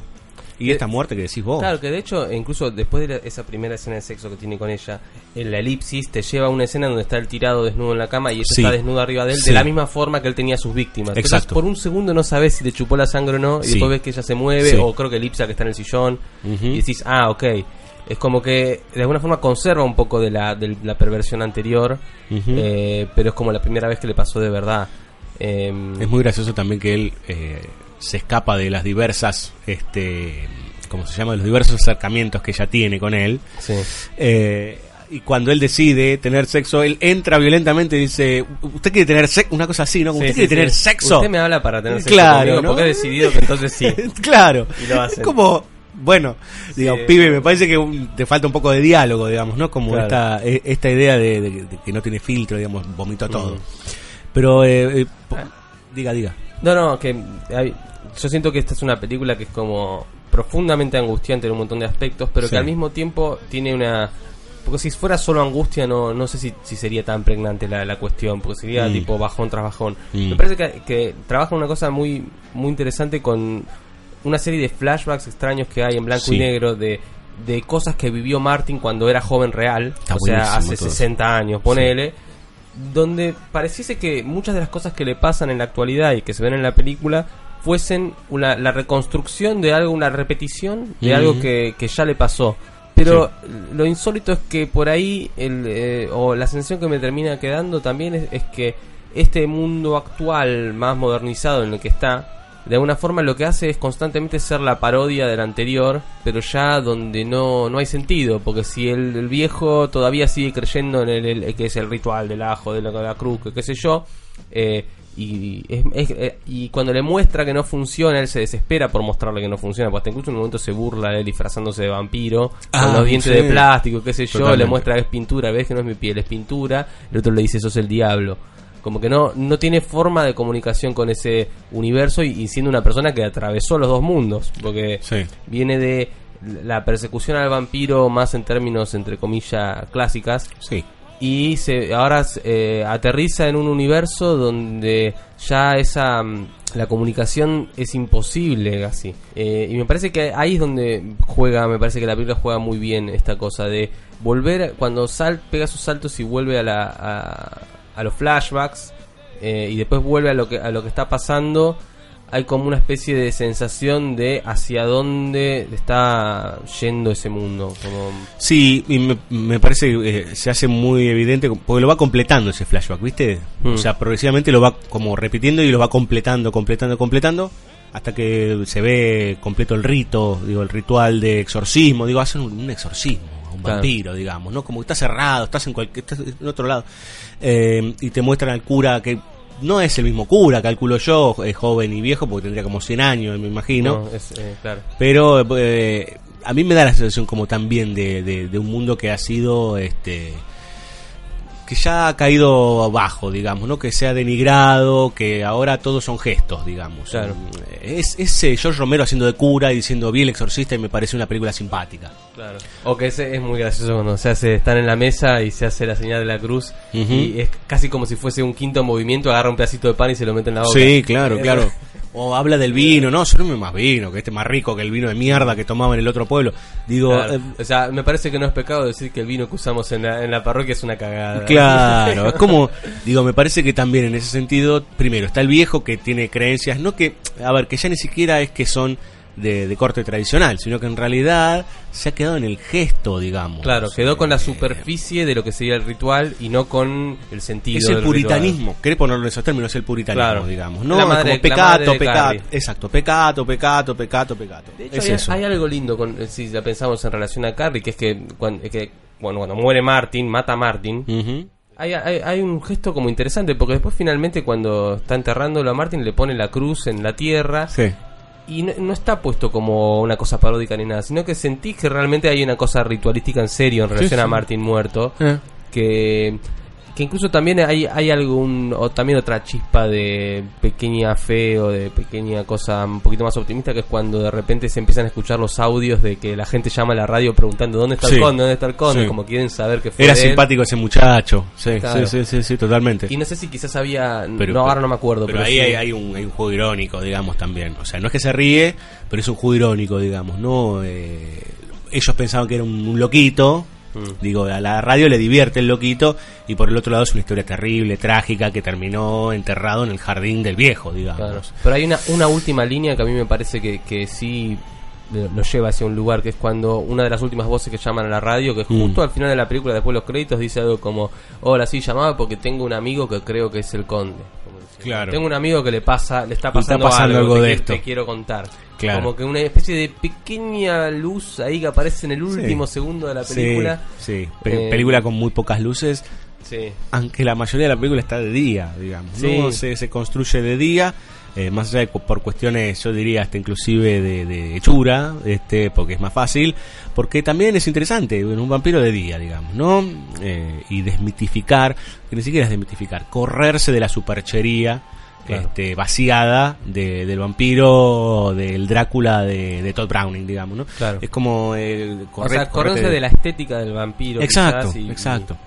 La Sí. petrificación de algo que en realidad tiene una fuerza, digamos, este, que va recorriendo, pero claro, pero esto se convertido en un estereotipo, digamos. Y cuando camina por, por la ciudad hay va- varias secuencias de él que mira a la gente, que intercambiado con los audios de él llamando a la radio, hay como toda Sí. una especie de filosofía de él como persona, aparte es un chabón viejo. Exacto, tienen muchísimos años. Eh, ¿Nos queda algo más del amigo Martin? No, no- no Recomendadísima esta película, Sí, ¿eh? es- aparte es una rareza de película. No, de- no, es una película de dos mangos, Eh, y que bueno, que trata el lugar de los vampiros de una manera muy interesante. Ya para esa época, estamos entrando en los 80, estaba recontra explotado, digo, hasta que no llegó Coppola en el 90 y pico, 91, 92, Ah. era como el- los vampiros eran ge- generalmente una risa, digamos, ya ni la Hammer, nada, era como, ya el- estaba todo completamente agotado y Romero le encontró una buena beta.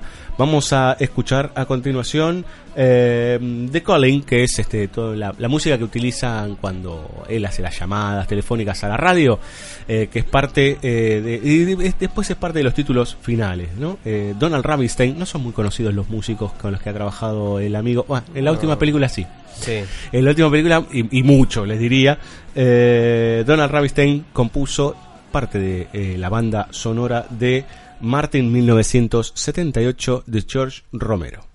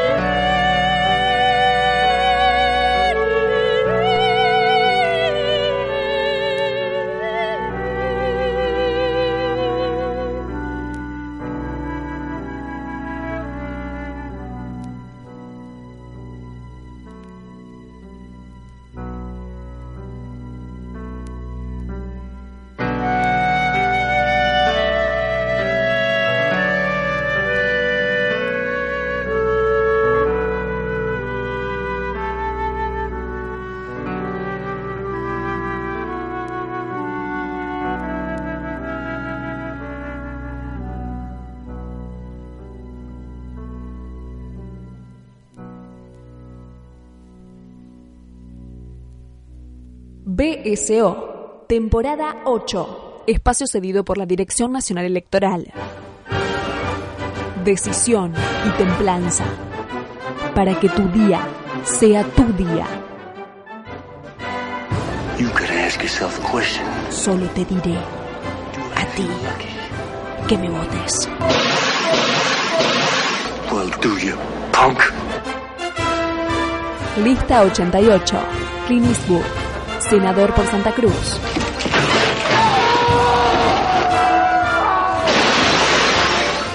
por una nación de armas tomar.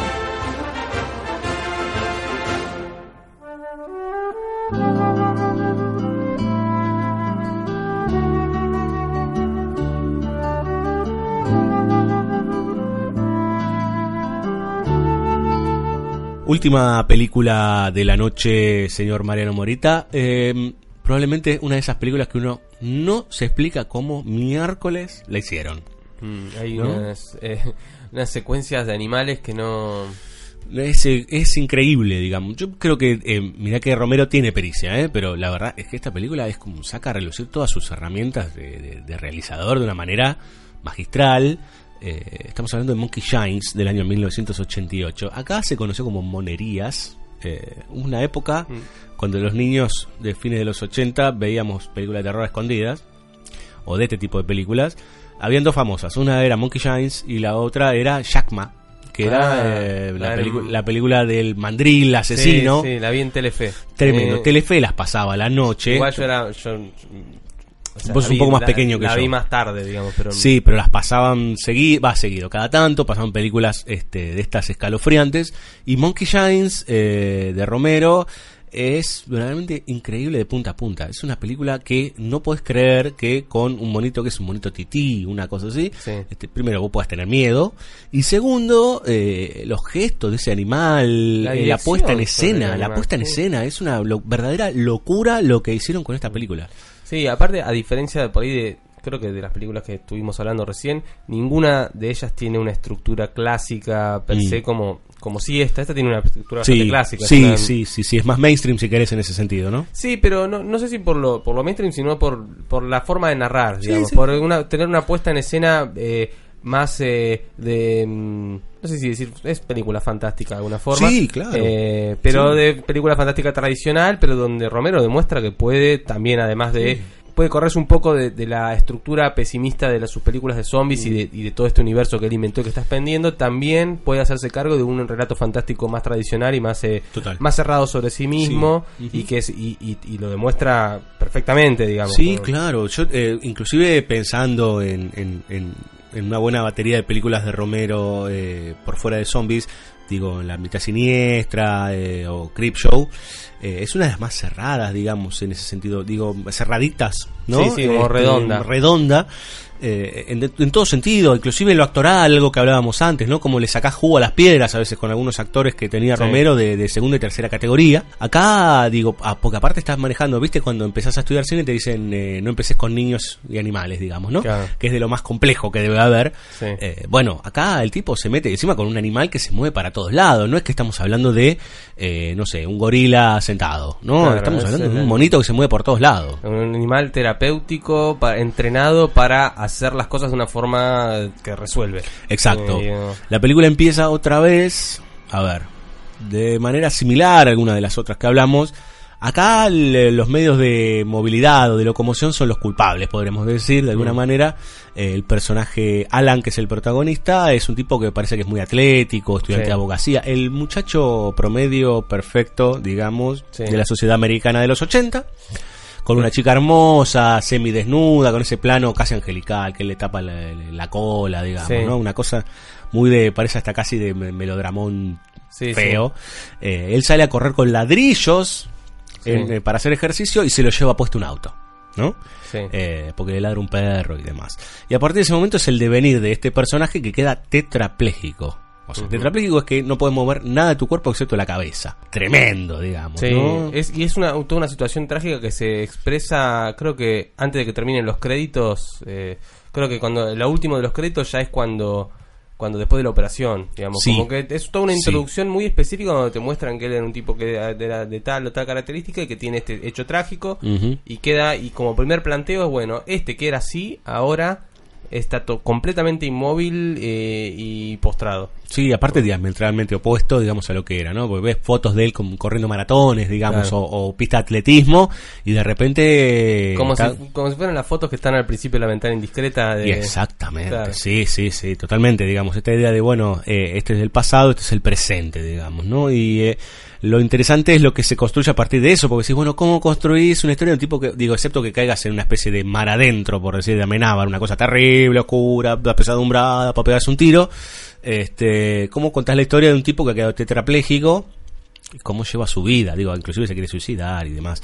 Eh, su novia lo deja. lo deja por el médico que lo operó, Ah, que bueno, encima fue negligente en la forma de, de resignar lo que él Sí. tenía en, en la médula. Exacto, No, porque vemos la operación, que ya de por sí ver la operación es una cosa tremenda. Eh, no muestra demasiado Romero, pero ya el hecho de ver que le están cortando por la mitad la espalda es toda una locura.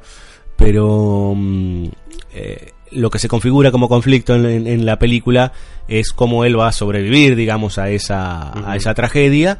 Y en el medio de todo esto aparece una especie de complot que es entre el médico, que es Stanley Tucci, que lo conocerán todos, digamos, ¿no? Jovencito, todavía tenía pelo, eh, que se complota, se enamora, y hay una cosa ahí de, de pata de lana, podríamos decir, Sí. este, con la novia de él, que es una mujer hermosísima, lo dejan ahí este tetrapléjico, ellos van a hacer su vida, a tomar champán y qué sé yo. Sí.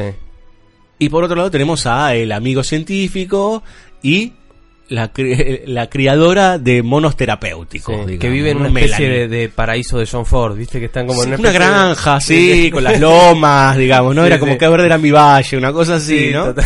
Este, eh, lo que va a suceder es que otra vez Romero se pone crítico con el mundo, en este caso con el mundo médico, claramente, digo, Sí. pone un médico que es un sorete, Y el amigo también tiene... y el, el lugar científico, las farmacéuticas, digamos, ¿no? Claro, de alguna manera, si el Frankenstein de Day of the Dead se Sí. siguió volviendo cada vez más loco y adicto a lo que estaba haciendo, este también se inyecta esto para no dormir. Exacto, otra vez las, cosa- agujas, ¿no? Otra vez Sí. decíamos en Martin.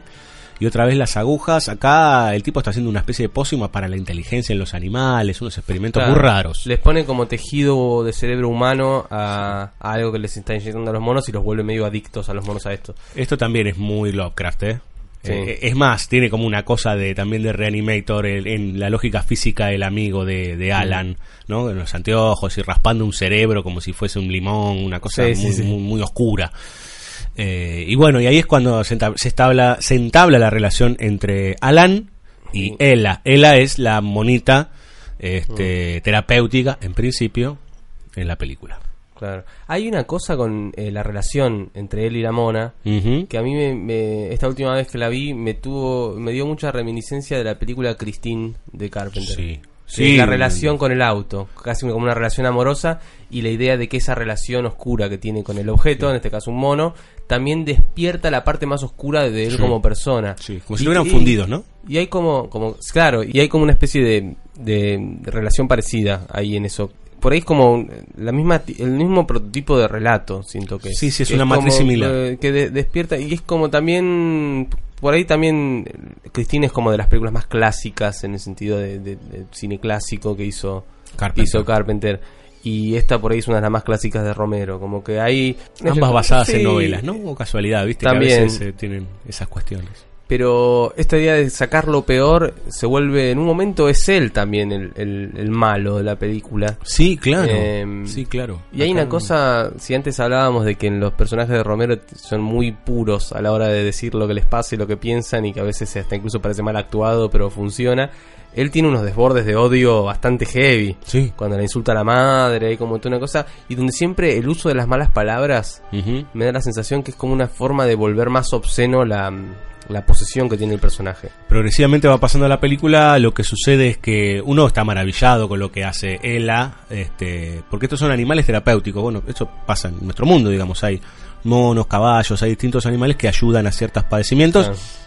La ve- uno la ve y dice, esto no lo puedo creer. Uno no puede creer cómo se hizo, cómo se hizo esta película, cómo se filmó a este animal, con unos gestos que puede ser cualquiera de nosotros, eh, pero por otro lado no puede creer que la ayuda que le da, Claro. no le cambia la vida, porque de hecho es posterior a él un intento de suicidio con asfixia y demás, Claro. y lo que parece una situación de, de alivio y de, de- de retomar la vida, de resucitar y demás, termina siendo el infierno mismo, digamos. Claro. Pasa que al principio, como decías, estas cosas increíbles que hace la mona, es como que la, la película nos invita a conectar positivamente con esos cambios. Claramente, aparte nos cae simpática. Claro, y, y él conecta un montón, pasan cosas graciosas, cuando toda esa escena donde él va a la, a la universidad y que el mono levanta la mano, ¿viste? Como- Eso es genial. Y que todos se ríen y después lo- cuando él da la respuesta todos lo aplauden. Hay como una cosa donde en- hay un momento donde la, el funcionamiento de eso es, a- a- aparenta ser eh, positivo. Sí, totalmente, totalmente. Eh, eh, y, y me parece que inclusive eh, pensando en Daney, que hablaba de cómo de- Disney Sí. nos fue metiendo en la cabeza que los animalitos somos nosotros, ¿no? La antropomorfización de los animales. Es interesante como la película te pone en un lugar progresivamente cada vez más incómodo. ¿no? Sí. De un animal que te cae lindo, que te cae simpático, que te cae bien y encima es útil al humano. Sí, lo empieza a dar un aula de misterio que decís, ¿y será esto? ¿Será esto? Y Monstruosidad. empezás así y él se da cuenta rápido y lo quiere empezar a evitar también. Sí, eh, cuando hay, hay, hay un momento clave que es el que él, él pide que, que se la saquen, se la saquen de, de la casa, digamos, ¿no? Y la siente volver después cuando se le empiezan a venir estas cosas. Porque él tiene unos, unos rayos de ira que son muy locos. No sé por qué me flashean tanto esta, esta situación donde, donde de repente putea y putea como heavy y dice como I hate you, I fucking hate you. Sí, sí, sí, sí, sí, sí, Y sí. le ves la cara así actuando mal, pero, Sí, pero logra funcionar, no sabemos cómo. Sí, sí, sí. Eh, Sí, pero eh, lo que lo que me parece muy muy piola es cómo de a poquito, digamos, eh, vamos dándonos cuenta que, bueno, más allá de que ya tenemos muy claro que, que lo que está haciendo el amigo está mal, en realidad, a ver, hay un momento que uno dice, bueno, se puede redimir, digamos, ¿no? el acto piadoso es cuando él averigua con la chica dónde está Melanie para que la críe a la mona, ah, dice que está muerta la mona para que se quede con él, digo, hace todo un acto para ver si puede ser un poquito más amena su Sí. vida y eso termina siendo digo, la destrucción total, Sí. ¿no? Y, y aparte que aclarar algo, progresivamente él va teniendo visiones. Sí. Hay unas subjetivas rarísimas. Es rarísimo y eso es algo que la película lamentablemente no explica bien dónde reside esa conexión, pero No. medio que uno entra. Sí. Es, es rarísimo, es como que en realidad es una algo que de verosímil o de guion está medio fallando ahí. A No mí está no me molesta. explicado, no está explicado, pero a mí me da la sensación que tiene que ver con esto de que hay como una cierta fusión, digamos. Es como una especie de... Por, por algo Christine tiene nombre de mujer y la mona es una mona. Sí. Hay una relación, no sé si sexual, pero una relación amorosa de Es amantes, de amantes así nociva que se da Sí, entre- totalmente, entre totalmente. ellos, donde el amor sano en Cristina era la otra chica y, Mm. en, y en esta película es la, es la, la entrenadora que tiene la... la no- debe ser en el cine la única vez que vi una escena de sexo con discapacitados. Y grabada así, digamos, Claro. ¿no? O sea, y, y filmada así. Yo también, digo, porque también tiene esto, ¿no? La película por momentos tiene como sus Mm. rebalses de, de grasa. Pero está filmada con mucho amor, ¿viste? Como con Y mucho se nota, respeto. se con nota mucho el cariño, digamos. El Sí. comienzo, ese que decíamos, de él tapándole la colita a la, a la chica, y qué sé yo, medio Sí. desnudito. Digo, también es una cosa que vos decís, con la música, todo. uy, No, papá es corta uy, directo al culo de él que está haciendo gimnasia. Es Exacto. como va de corte de culo a culo. No, que parece una, un, parece una Adonis aparte, ¿no? Con las Sí. piernas abiertas, un, Sí, sí, un sí. olimpista, qué sé yo. Como una cosa mersa, digamos. Pero, le- bueno, viste que De Palma también hace eso. Como él va modelando dentro de, de- de- de- de la merzada. Agarra los estereotipos que hay en su tiempo y los maneja Y los constru- lo- construyéndole sentido alrededor. digamos, los ¿no? explota, exacto, exactamente. Y esa escena de la chica que también se va enamorando poco a poco de, de Alan, eh, la escena es muy cuidada en donde tiene sexo con un tetrapléjico, digamos. Mm. Claro. O sea, ni siquiera estamos hablando de una persona que no sé, que está solamente en silla de ruedas. Estamos hablando de algo muy, a ver, muy difícil, digo, aparte a uno le despierta hasta inclusive pensamientos perversos de qué mierda hacen, digamos. Claro, ¿no? te agarra esa especie de curiosidad científica. ¿Qué cara... Bueno, esa curiosidad científica es la del amigo, digamos, ¿no? Como que... Lo cual no está nada mal. no entiendo, pero ¿se le para? Claro. No sé. Él en algún momento dijo, no puedo, podrá o no, porque en algún momento movió la mano, digo, porque ahí es cuando se descubre el complot, Claro. ¿no? Que en un momento movió la mano, entonces dice, pero entonces no me quedé tetrapléjico Claro. para siempre, ¿qué onda? Bueno, Claro.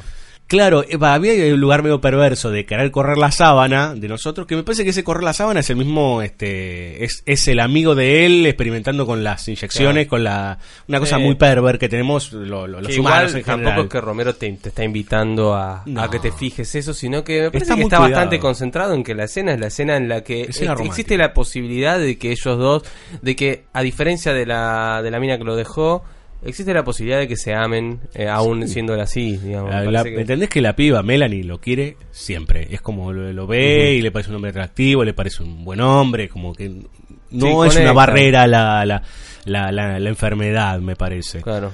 Eh, me parece más monstruosos son los que están alrededor, digamos, ¿no? Claro. Eh, eh, y, y el amigo también, digamos, ¿no? Porque en tal caso, Ella, la mona, es el devenir de todos esos actos monstruosos. Sí, Eh, es como también el...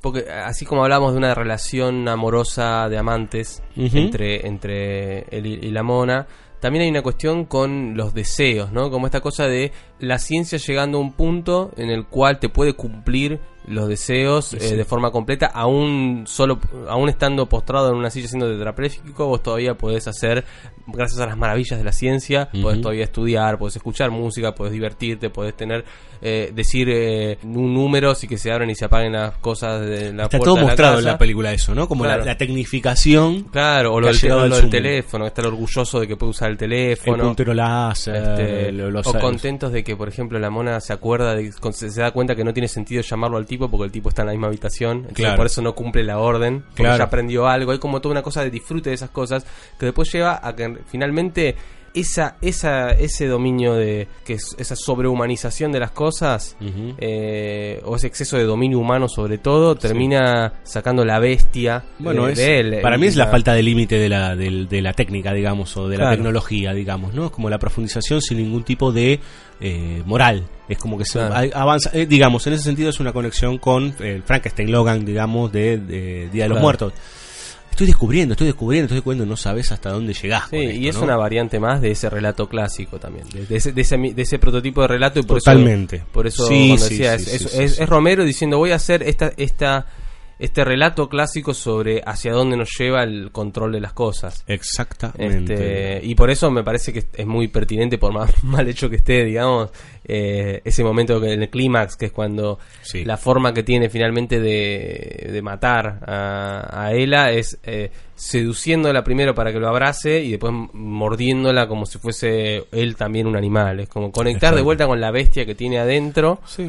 Que quizás esa, esa, esos pensamientos bestiales habían sido enfocados en vengarse del doctor y de la mina o todo este tipo de cosas que le van pasando en la cabeza y del odio que desprende, pero enfocando esa bestialidad en enfrentar a lo que tienen que enfrentar. Y Porque ahí es donde me parece que... Tampoco contamos, claro, porque en realidad esa conexión entre ellos dos, él odia profundamente cuando se da cuenta que lo Mm. cagaron el médico Weisman y Stanley Tucci y su ex mujer. él re- piensa o proyecta que los quiere prender fuego y, y- y lo único que ves es una llama, digamos. Claro. ¿no? Romero economiza hasta Sí, sí, sí. una llama y después eh, te enterás que los prendieron fuego eh, y fue la mona, digamos, la mona va y hace lo que de, de los sentimientos de Alan se desprende, eh, lo cual es Mm. tremendo, digamos. sí, parecido ¿no? a Christine, porque Christine también eh, se, venga, se venga de los bullies. Exactamente, digamos, o sea, como el, el- el brazo armado, digamos, de, Ujú. De este personaje. Y ese final es tremendo, digamos, ¿no? Y así todo, de todas las películas que recorrimos esta noche, es la que tiene un final claro. más optimista. Porque también se descubre que... Casi eh, excesivamente Sí, optimista. bueno, pero, bien, pero, pero me parece que está inclusive en el tono Sí. Eh, de la escena de amor entre ellos, del comienzo de la película, como decíamos antes, con el solcito pegando, como me parece que va por ese lado, digamos, ¿no? Sí. Un mundo brillante, más Sí. doradito. Pero casi uno ni se espera, que uno siente que la recuperación puede llegar a ser muchísimo más larga y de repente es una elipsis de no sé cuántos meses en No, la cual sí. él lo ves que está acercándose al auto y de repente se mueve para agarrar el, el ¿cómo se llaman los? Me olvidé el nombre. La muleta. Las muletas para levantarse y ves que se levanta. Y Sí. decís, wow, cante tanto, mirá. Esa. Y, y encima está puesto en escena de una forma muy concreta porque viste que se ve desde el punto de vista dentro del auto, está ya esperándolo, Sí. y se ve que se va levantando de la silla de ruedas y por atrás pasa un paralítico en otra silla de ruedas. Sí. Como que está dejando atrás eso, está como muy esquematizado para que entiendes, para que para que uno entienda la, la, la cosa definitiva de decir esto salió bien. Él Sí, logró sí, sí. dejó dejar atrás esto, es como muy optimista al final. Sí, y que me parece muy piola, digamos, que para que él termine, digamos, eh, esta situación, recuperado y con la chica y con un estatus nuevo, podríamos decir, tuvo que pasar todo eso, digamos. Mm. Eh, todo ese infierno que implica que la mayoría de los personajes pasen a mejor vida, digamos, ¿no? Eh, la madre asesinada, el amigo muerto por su propia inyección por parte de Ela, la ex mujer y el otro prendido a fuego, digo, hay una cosa de infierno, de caldera, que es lo que termina haciéndolo res- eh, resurgir, digamos, ¿no? Claro. Es una resurrección de alguna forma. Sí, sí. Eh, me parece que en ese sentido, igual es, es- es como muy, muy de esquema, digamos, la película. En ese sentido, no es como en las otras, por ejemplo, que yo, Dawn of the Dead, que se toma su tiempo para desarrollar algo, después vuelve. Claro. Acá es una atrás de la otra. Claro, son las instancias de ese, de ese relato que es una historia más clásica. en- Totalmente. en- finalmente. Totalmente, película que, como decíamos al principio del bloque, Telefe la pasó hasta las manos eh, y todos queríamos, ah, por lo menos en, en mi niñez, 10, 11 años, queríamos ver Monerías, Monkey Giants y todo este Claro. tipo de películas sin saber quién era George Romero ni nada por el estilo. Digo, pero que son películas que sin saber los directores uno tenía como la necesidad de verlas, ¿no? De mismo las películas de Craven en esa época era como muy lógico que, que se pase un lunes a la noche. Claro, yo cuando, ¿No? cuando era cuando era chico eh, era muy fan de la remake de Carpenter de El Pueblo de los Malditos sin saber quién era Carpenter. Gran película. Y, Amo sin, esa y sin película. saber que era una remake. Yo era chiquito, no sabía ni que era una remake ni, ni quién era John Carpenter, pero me No. encantaba esa película. Bueno, claro, si yo es, si no fue una de las primeras por ahí ando cuando era chico, muy chico, eh, vamos a escuchar música, dale. Dale. Eh, ahora sí, músico conocido, David Shire, eh, lo conocerán por la banda sonora de la conversación. Bueno, acá le tocó como esta cosa más clásica, digamos, Sí. ¿no? De la mano de Romero, vamos a escuchar los créditos finales de Monerías, Monkey Shines de 1988.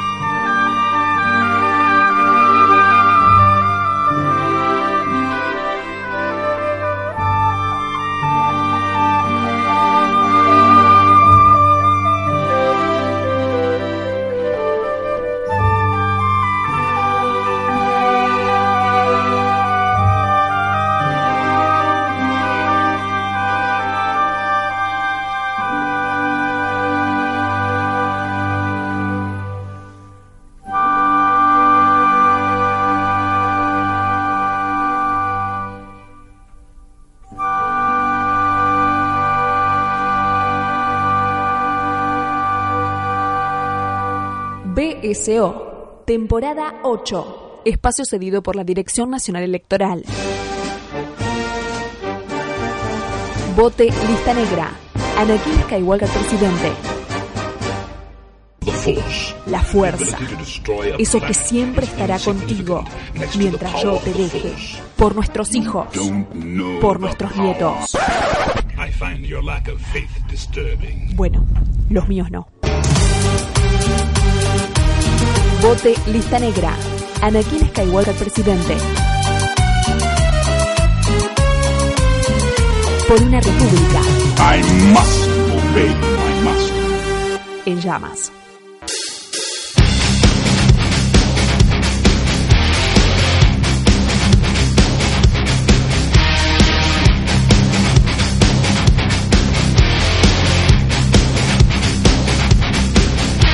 Señoras y señores, se termina banda sonora original. Eh, esperamos que nos hayan aguantado, en principio, que hayan recorrido junto a nosotros este, este hermoso camino y, y un poco apocalíptico, Sí. junto con el compañero Romero, de la mano acá de nuestro hermanito Mariano Moreno. Todo como dos, dos fanáticos locos que estuvimos atormentando, taladrando el Eh, micrófono sí, con, escuchen, escuchen, con escuchen, Romero. escuchen. Y cuando uno, eh, mm, en la mayoría de los especiales, digamos, cuando el, eh, uno comparte con el, con el que viene, con el invitado, un amor por el, por el director, y ya está, es como del otro lado le estás diciendo, eh, anda a mirarla. Ni nos escuchas, anda a mirarla, ¿no? Este, nos ha pasado con Carpenter, nos ha pasado con unos cuantos, con Quitano. Bueno, Mariano es un visitante asiduo de banda sonora original, parte del equipo de banda sonora original. Eh, gracias, doctor Morita. No, a mí me encanta. sí, Y, y ahora tenemos que hacer el reverso.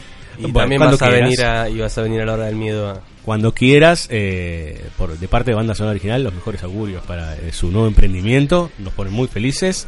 Eh, loco. Eh, la hora del miedo.com. Sí, ahí Sí. encuentran. Y en Spotify. Y en Spotify, ahí encuentran los primeros 5 o 6 capítulos ya. 5, 5 Eh, capítulos. estamos ahí. Ahí, Estamos. entre 5 y 6 capítulos, van cada 15 días aproximadamente Más los podcasts. sí. Eh, tienen cosas muy piolas, desde actualidad hasta eh, películas clásicas este, que tendrían que ver sí o sí, digamos, ¿no? Así que nada, búsquenlos y sigan buscándonos a nosotros que siempre estamos en www.bcoradio.com.ar junto al amigo Villalba, junto a Dani Jorquera, junto a todos nuestros eh, compañeros que siempre están al pie del cañón. Gracias a Andrés Cirulo, que es el webmaster, el que hace la página de banda sonora original a Bahía Blanca que nos eh, da eh, amablemente su nos cede amablemente su música y de nuevo a todos ustedes. Eh, Morita tiene alguna palabra final para decir o no diga cerebro porque no es de Romero, ¿no? Cerebro. No, pero que cuando no hay más lugar en el infierno, los, los muertos caminarán a tierra. Está perfecto. Este no sé si nos le hace acordar un poquito a la Argentina, pero este cualquier cosa, cualquier similitud con la realidad. Mira, eh, el, cu- el cura de Martin se sabe hacer mejor la señal de la cruz que Mauricio Macri. Eh, sí, el otro día estuve viendo un video que decían que era una, una- un gesto masón, en realidad. Eh, como yo- a esta altura del partido, con el dólar a 500 mil y que no puede comprar un litro de leche. Bueno, por ahí ya- cuando sale el podcast ya está el doble que son. Sí, por ahí cuando estamos saliendo en este momento, el dólar está a 150, este no se puede comprar ni nada, ni, Ah. ni una lechuga. Ahora prendemos el celular y vemos eh, Eh, en dónde estamos. Nos importa un carajo, Romero. En realidad nos importa el dólar, este, porque nos estamos convirtiendo en los muertos vivos, digamos, ¿no? De alguna Bien. manera nos estamos volviendo eh, zombies. Bueno, nos vamos con The Crip Show, que es una banda así de punk rock. Eh, don Pa. Morita, es un punk así medio rockabilly, ¿vio? Ah, onda, ver. Ra- onda Ramones, pero más ayornado a, a nuestra época. Y con Este, ese título. Exactamente. Eh, zombies ate her brain, o sea, los zombies le comieron la cabeza. El Crip Show. Tremendo. Hasta la semana que viene. Gracias, Mariano, como No, siempre. gracias por invitarme. Y eh, nada, sigan, sigan y sigan caminando como los zombies o pensando un poquito más. Hasta la semana que viene.